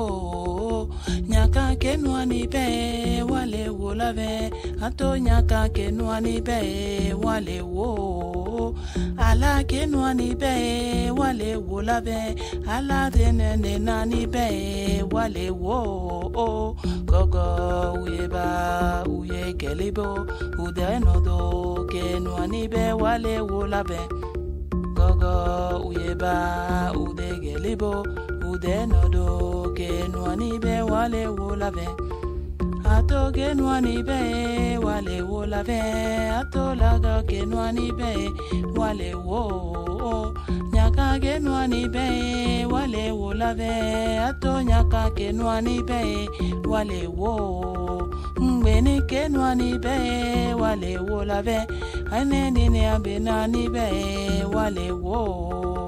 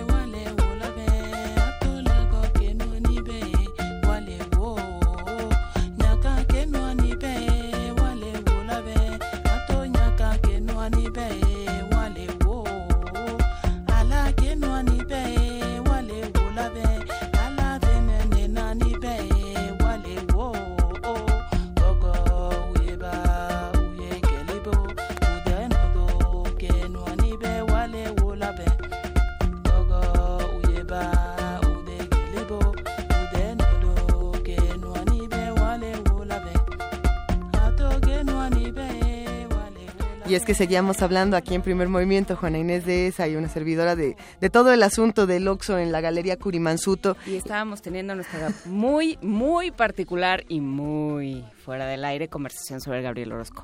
Eh, pero ya está en la línea Luis de la Barrera Solórzano, él es el director del Programa Universitario de Derechos Humanos, nos habla sobre los derechos sociales consagrados en la Constitución. ¿Así va a suceder, Luis de la Barrera? Juan Inés, Luisa, buenos días, sí, así es. Buenos, días auditorio de Radio UNAM. Un derecho solo lo es efectivamente cuando su titular cuenta con mecanismos para hacerlo realidad, cuando su exigibilidad está amparada con una sanción para quien, teniendo el deber de concretarlo, no lo hace. En el discurso oficial, y aún con cierta frecuencia en el discurso académico, se proclama con orgullo que la Constitución mexicana de 1917, cuyo centenario ahora estamos celebrando, fue la primera en el mundo en consagrar en su articulado los derechos sociales. Ese señalamiento laudatorio tendría que ir acompañado, para ser justo, de la advertencia de que tales derechos, un siglo después de su consagración en nuestra ley de leyes, no han sido disfrutados por una franja muy amplia de la población mexicana. Como observa Héctor Aguilar Camín en su artículo El espíritu de las leyes mexicanas en Nexos, hemos puesto en la Constitución una colección extraordinaria de derechos de los mexicanos, a la educación, a la salud, a la vivienda, a la alimentación, al trabajo digno y bien remunerado, a sabiendas de que no pueden exigirse, de que no hay sanción por violarlos, ni previsión presupuestal o administrativa para cumplirlos. Los derechos de que hablamos, agrega Aguilar Camín, no están puestos en la Constitución porque los legisladores crean que deben cumplirse, sino porque creen que a eso debe aspirar la nación. Partiendo de ese supuesto, sería absurdo, en cierta forma suicida, imponer a los gobiernos sanciones por no cumplir las nobles pero incumplibles normas en que están fundados. La realidad no siempre nos concede lo que nos ha prometido el sueño. Un catálogo de aspiraciones, anhelos y buenos deseos solamente puede cumplirse si se dan las condiciones para su realización. ¿Qué recursos serían indispensables para que el Estado pudiera cumplir con el generoso listado de derechos que estableció el constituyente de Querétaro, listado que ha ido en aumento constante gobierno tras gobierno? ¿Cuántos impuestos debería cobrar el Estado para que en el mundo fáctico gozaran de esos derechos los 120 millones de habitantes de la República Mexicana, cantidad ocho veces más grande que los 15 millones que había al promulgarse la Constitución. ¿Corresponde solo al gobierno hacer realidad esos derechos? Parece evidente que ningún gobierno sería capaz de una hazaña tal sin la colaboración de diversos sectores de la sociedad.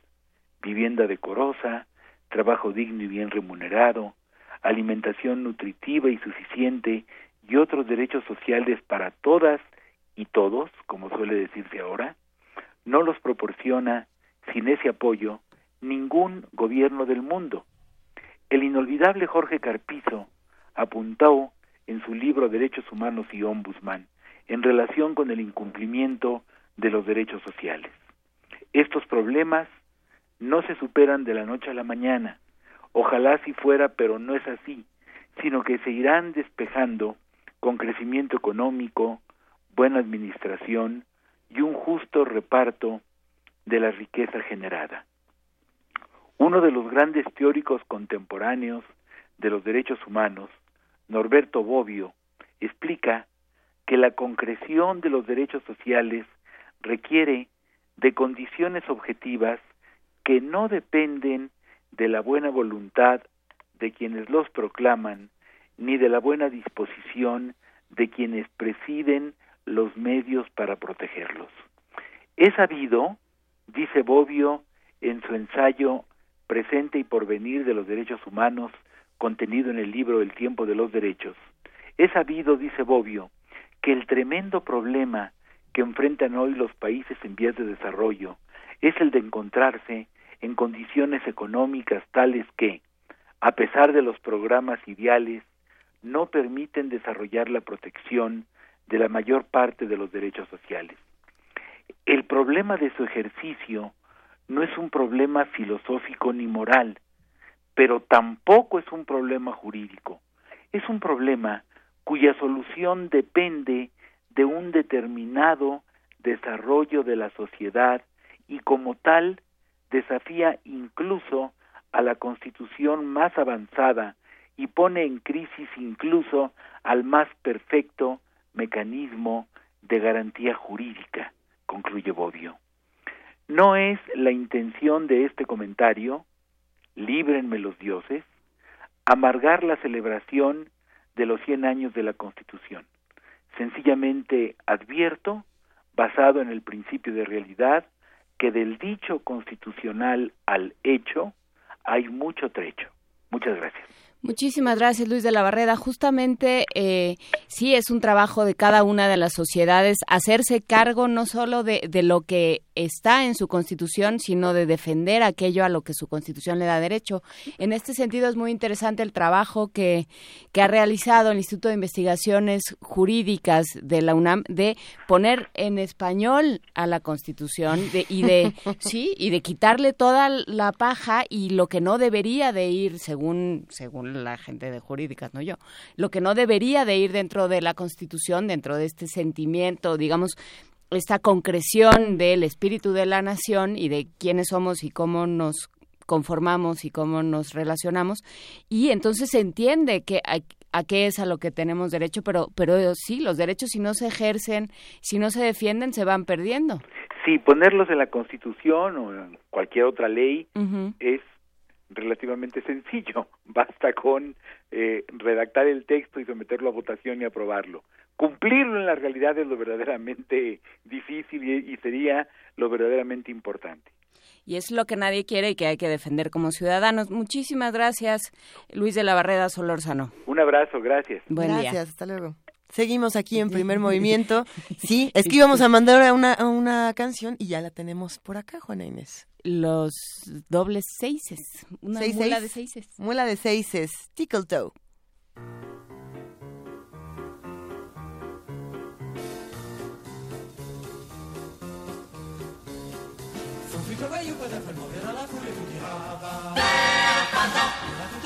sur la fin des pieds, tu t'en iras là. Par là, par là. Ben, tout de même, moi je ne voudrais pas pavoter pour un bonhomme mandibulaire ou tape dans le tape. Permettez-moi vous parler de mon aventure avec la mandaille au fond. Travaillez pas ton patron, dans la foulée, tu t'iras là. Ben, pas tant. Tout à l'heure, mon ami, sur la pointe des pieds, tu t'en iras là. Par là, par là. Tu ne peux pas pourtant, crois-moi bien, pas l'abri pour très longtemps, car dis-toi, ton compte est bon, non, laissez-le, la Rio bien. Bah, vous voyez, je vous l'avais dit, ne pas tant vous mouiller pour moi. Tout a débuté dans un petit bar au fond du port par une belle après-midi, oui. Pour avoir longtemps trop bavardé, pauvre malin, pourtant vraiment on ne m'avait rien demandé, n'est bon, car il y avait parole d'homme, une poupée, pas mal du tout, la de moi, qui me gardait, ayant tout le temps la belle dent pour de moi, elle m'a demandé, mais dans petit, oui. Parlons de les nouvelles à moi je voudrais, mais bah, tu n'en doutes pas, pas tout trouvera, les gardiens dans la Ouais, tu les verras, te tirer une balle dans l'eau pour le moment, c'est embêtant, car les voilà qui viennent d'entrer aux filles par devant. Dis à moi qu'elle tombe, et pas de mal de parlant. Et voilà comment, les gars, pour l'amour d'une pépé, je dois tirer ton beau battant.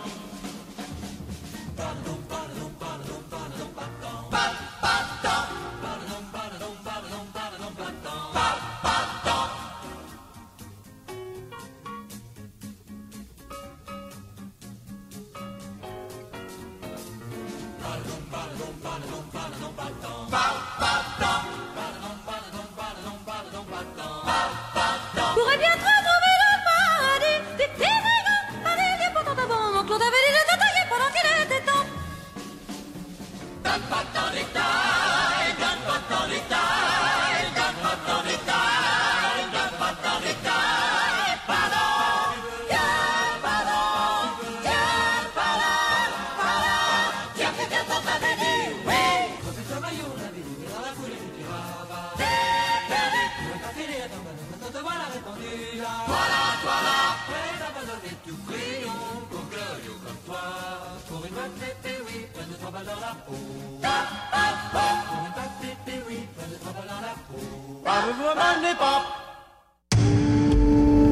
Primer movimiento.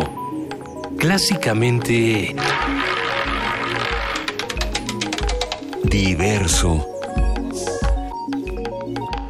¿Y los que nos escuchan saben qué son los laboratorios de maquinado? ¿Lo saben? ¿Les interesa este tema? Sí. Porque la UNAM cuenta con el laboratorio de maquinado que se encuentra en la Escuela Nacional de Estudios Superiores Unidad León. El espacio es utilizado por alumnos de la licenciatura en Economía Industrial para profundizar sus conocimientos acerca de la transformación de las materias primas a gran escala. Nuestra compañera Cindy Pérez Ramírez tiene la información. Vamos a escucharla. Si damos las instrucciones adecuadas, la máquina es capaz de crear una simple ranura o una pieza para la industria automotriz y hasta médica. Con el propósito de que los alumnos de la licenciatura en Economía Industrial profundicen sus conocimientos acerca de la transformación de las materias primas a grandes escalas, la UNAM cuenta con el laboratorio de maquinado. En entrevista para Radio UNAM, Alonso Escalante, académico de la Escuela Nacional de Estudios Superiores Unidad León, señaló que en el área de maquinado se trabaja el mecanizado de piezas derivadas de nylon, aluminio, acero y cobre. Donde los estudiantes de economía industrial pueden realizar procesos este, productivos y hacer análisis de procesos productivos, es importante que los estudiantes de economía industrial, adicionalmente a, a, las cuestiones básicas financieras, de comercio, econometría, toda esta parte, conozcan los procesos productivos. El enfoque de la carrera de economía industrial es, sí es economía, pero es basada a las organizaciones. Pueden hacer operaciones este, reales como se hacen en las empresas para poder determinar parámetros adecuados de trabajo, este, condiciones de trabajo este, de las personas, hacer costeos adecuados, cálculos de producción, eficiencias, este, y todos estos parámetros, pero ya conociendo el proceso y no solamente de, desde el escritorio. El universitario explicó que al llegar al laboratorio, los estudiantes trabajan en el diseño asistido por computadora y en las codificaciones que les permitirán manipular los mecanizados del torno, equipo que finalmente realiza las piezas. Es un torno por control numérico computarizado, es un equipo CNC, donde básicamente este, se programa todos los códigos, o sea, las líneas de código para poder realizar operaciones mecánicas este, eh, de forma automática. Es como si fuera un brazo robótico que va quitando material en función de las características que nosotros le vamos dando. Entonces, básicamente programamos este, en un lenguaje máquina, es un lenguaje este, por puros códigos y todo, para poder identificar este, cómo debe de moverse tanto el brazo de, del equipo, las velocidades, las fuerzas, las posiciones, los tiempos, este, velocidades de rotación, etcétera, para poder finalmente obtener piezas mecánicas con las características que, que se requieren. De acuerdo con Alonso Escalante, el equipo y los conocimientos que los universitarios adquieren les permite tener una mayor vinculación con el sector empresarial, particularmente en el Bajío. Para Radio UNAM, Cindy Pérez Ramírez. Y sí, se acabó, querida Juana Inés. Se acabó esto, este primer movimiento del día de hoy se acabó. Mañana vamos a hablar con José Cefami, vamos a hablar sobre eh, sobre sonoterapia. Eso va a estar increíble. Uh -huh. A ver de qué se trata la sonoterapia. Vamos a hablar de, sí, de todos estos mexicanos a los que han repatriado, qué sabemos qué está sucediendo. Y también, eh, ¿por qué hay tanto pleito con Betsy DeVos, la la nueva secretaria, la flamante secretaria de Educación en Estados Unidos, y qué implica para la educación pública y qué tanto aquello nos afecta. Vamos a hablar de un montón de cosas el día de mañana, Luis Iglesias. Muchísimas gracias, querida Juana Inés de esa. Fue un placer compartir contigo esta mañana y compartir con todos los que hacen comunidad con nosotros. Nos escuchamos mañana de 7 a 10, como lo decimos, a través del 860 de AM, 96.1 de FM y www.radionam.unam.mx. Y ya tenemos la poesía necesaria para mañana, pero recuerden que pueden, que pueden seguir enviando a Primer Movimiento UNAM gmail.com. Muchísimas gracias a todos los que hicieron posible este espacio y por supuesto a quienes nos escucharon. Esto fue Primer Movimiento. El mundo desde la universidad.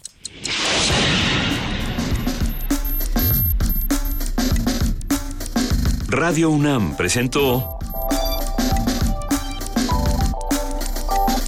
Primer Movimiento. El mundo desde la universidad.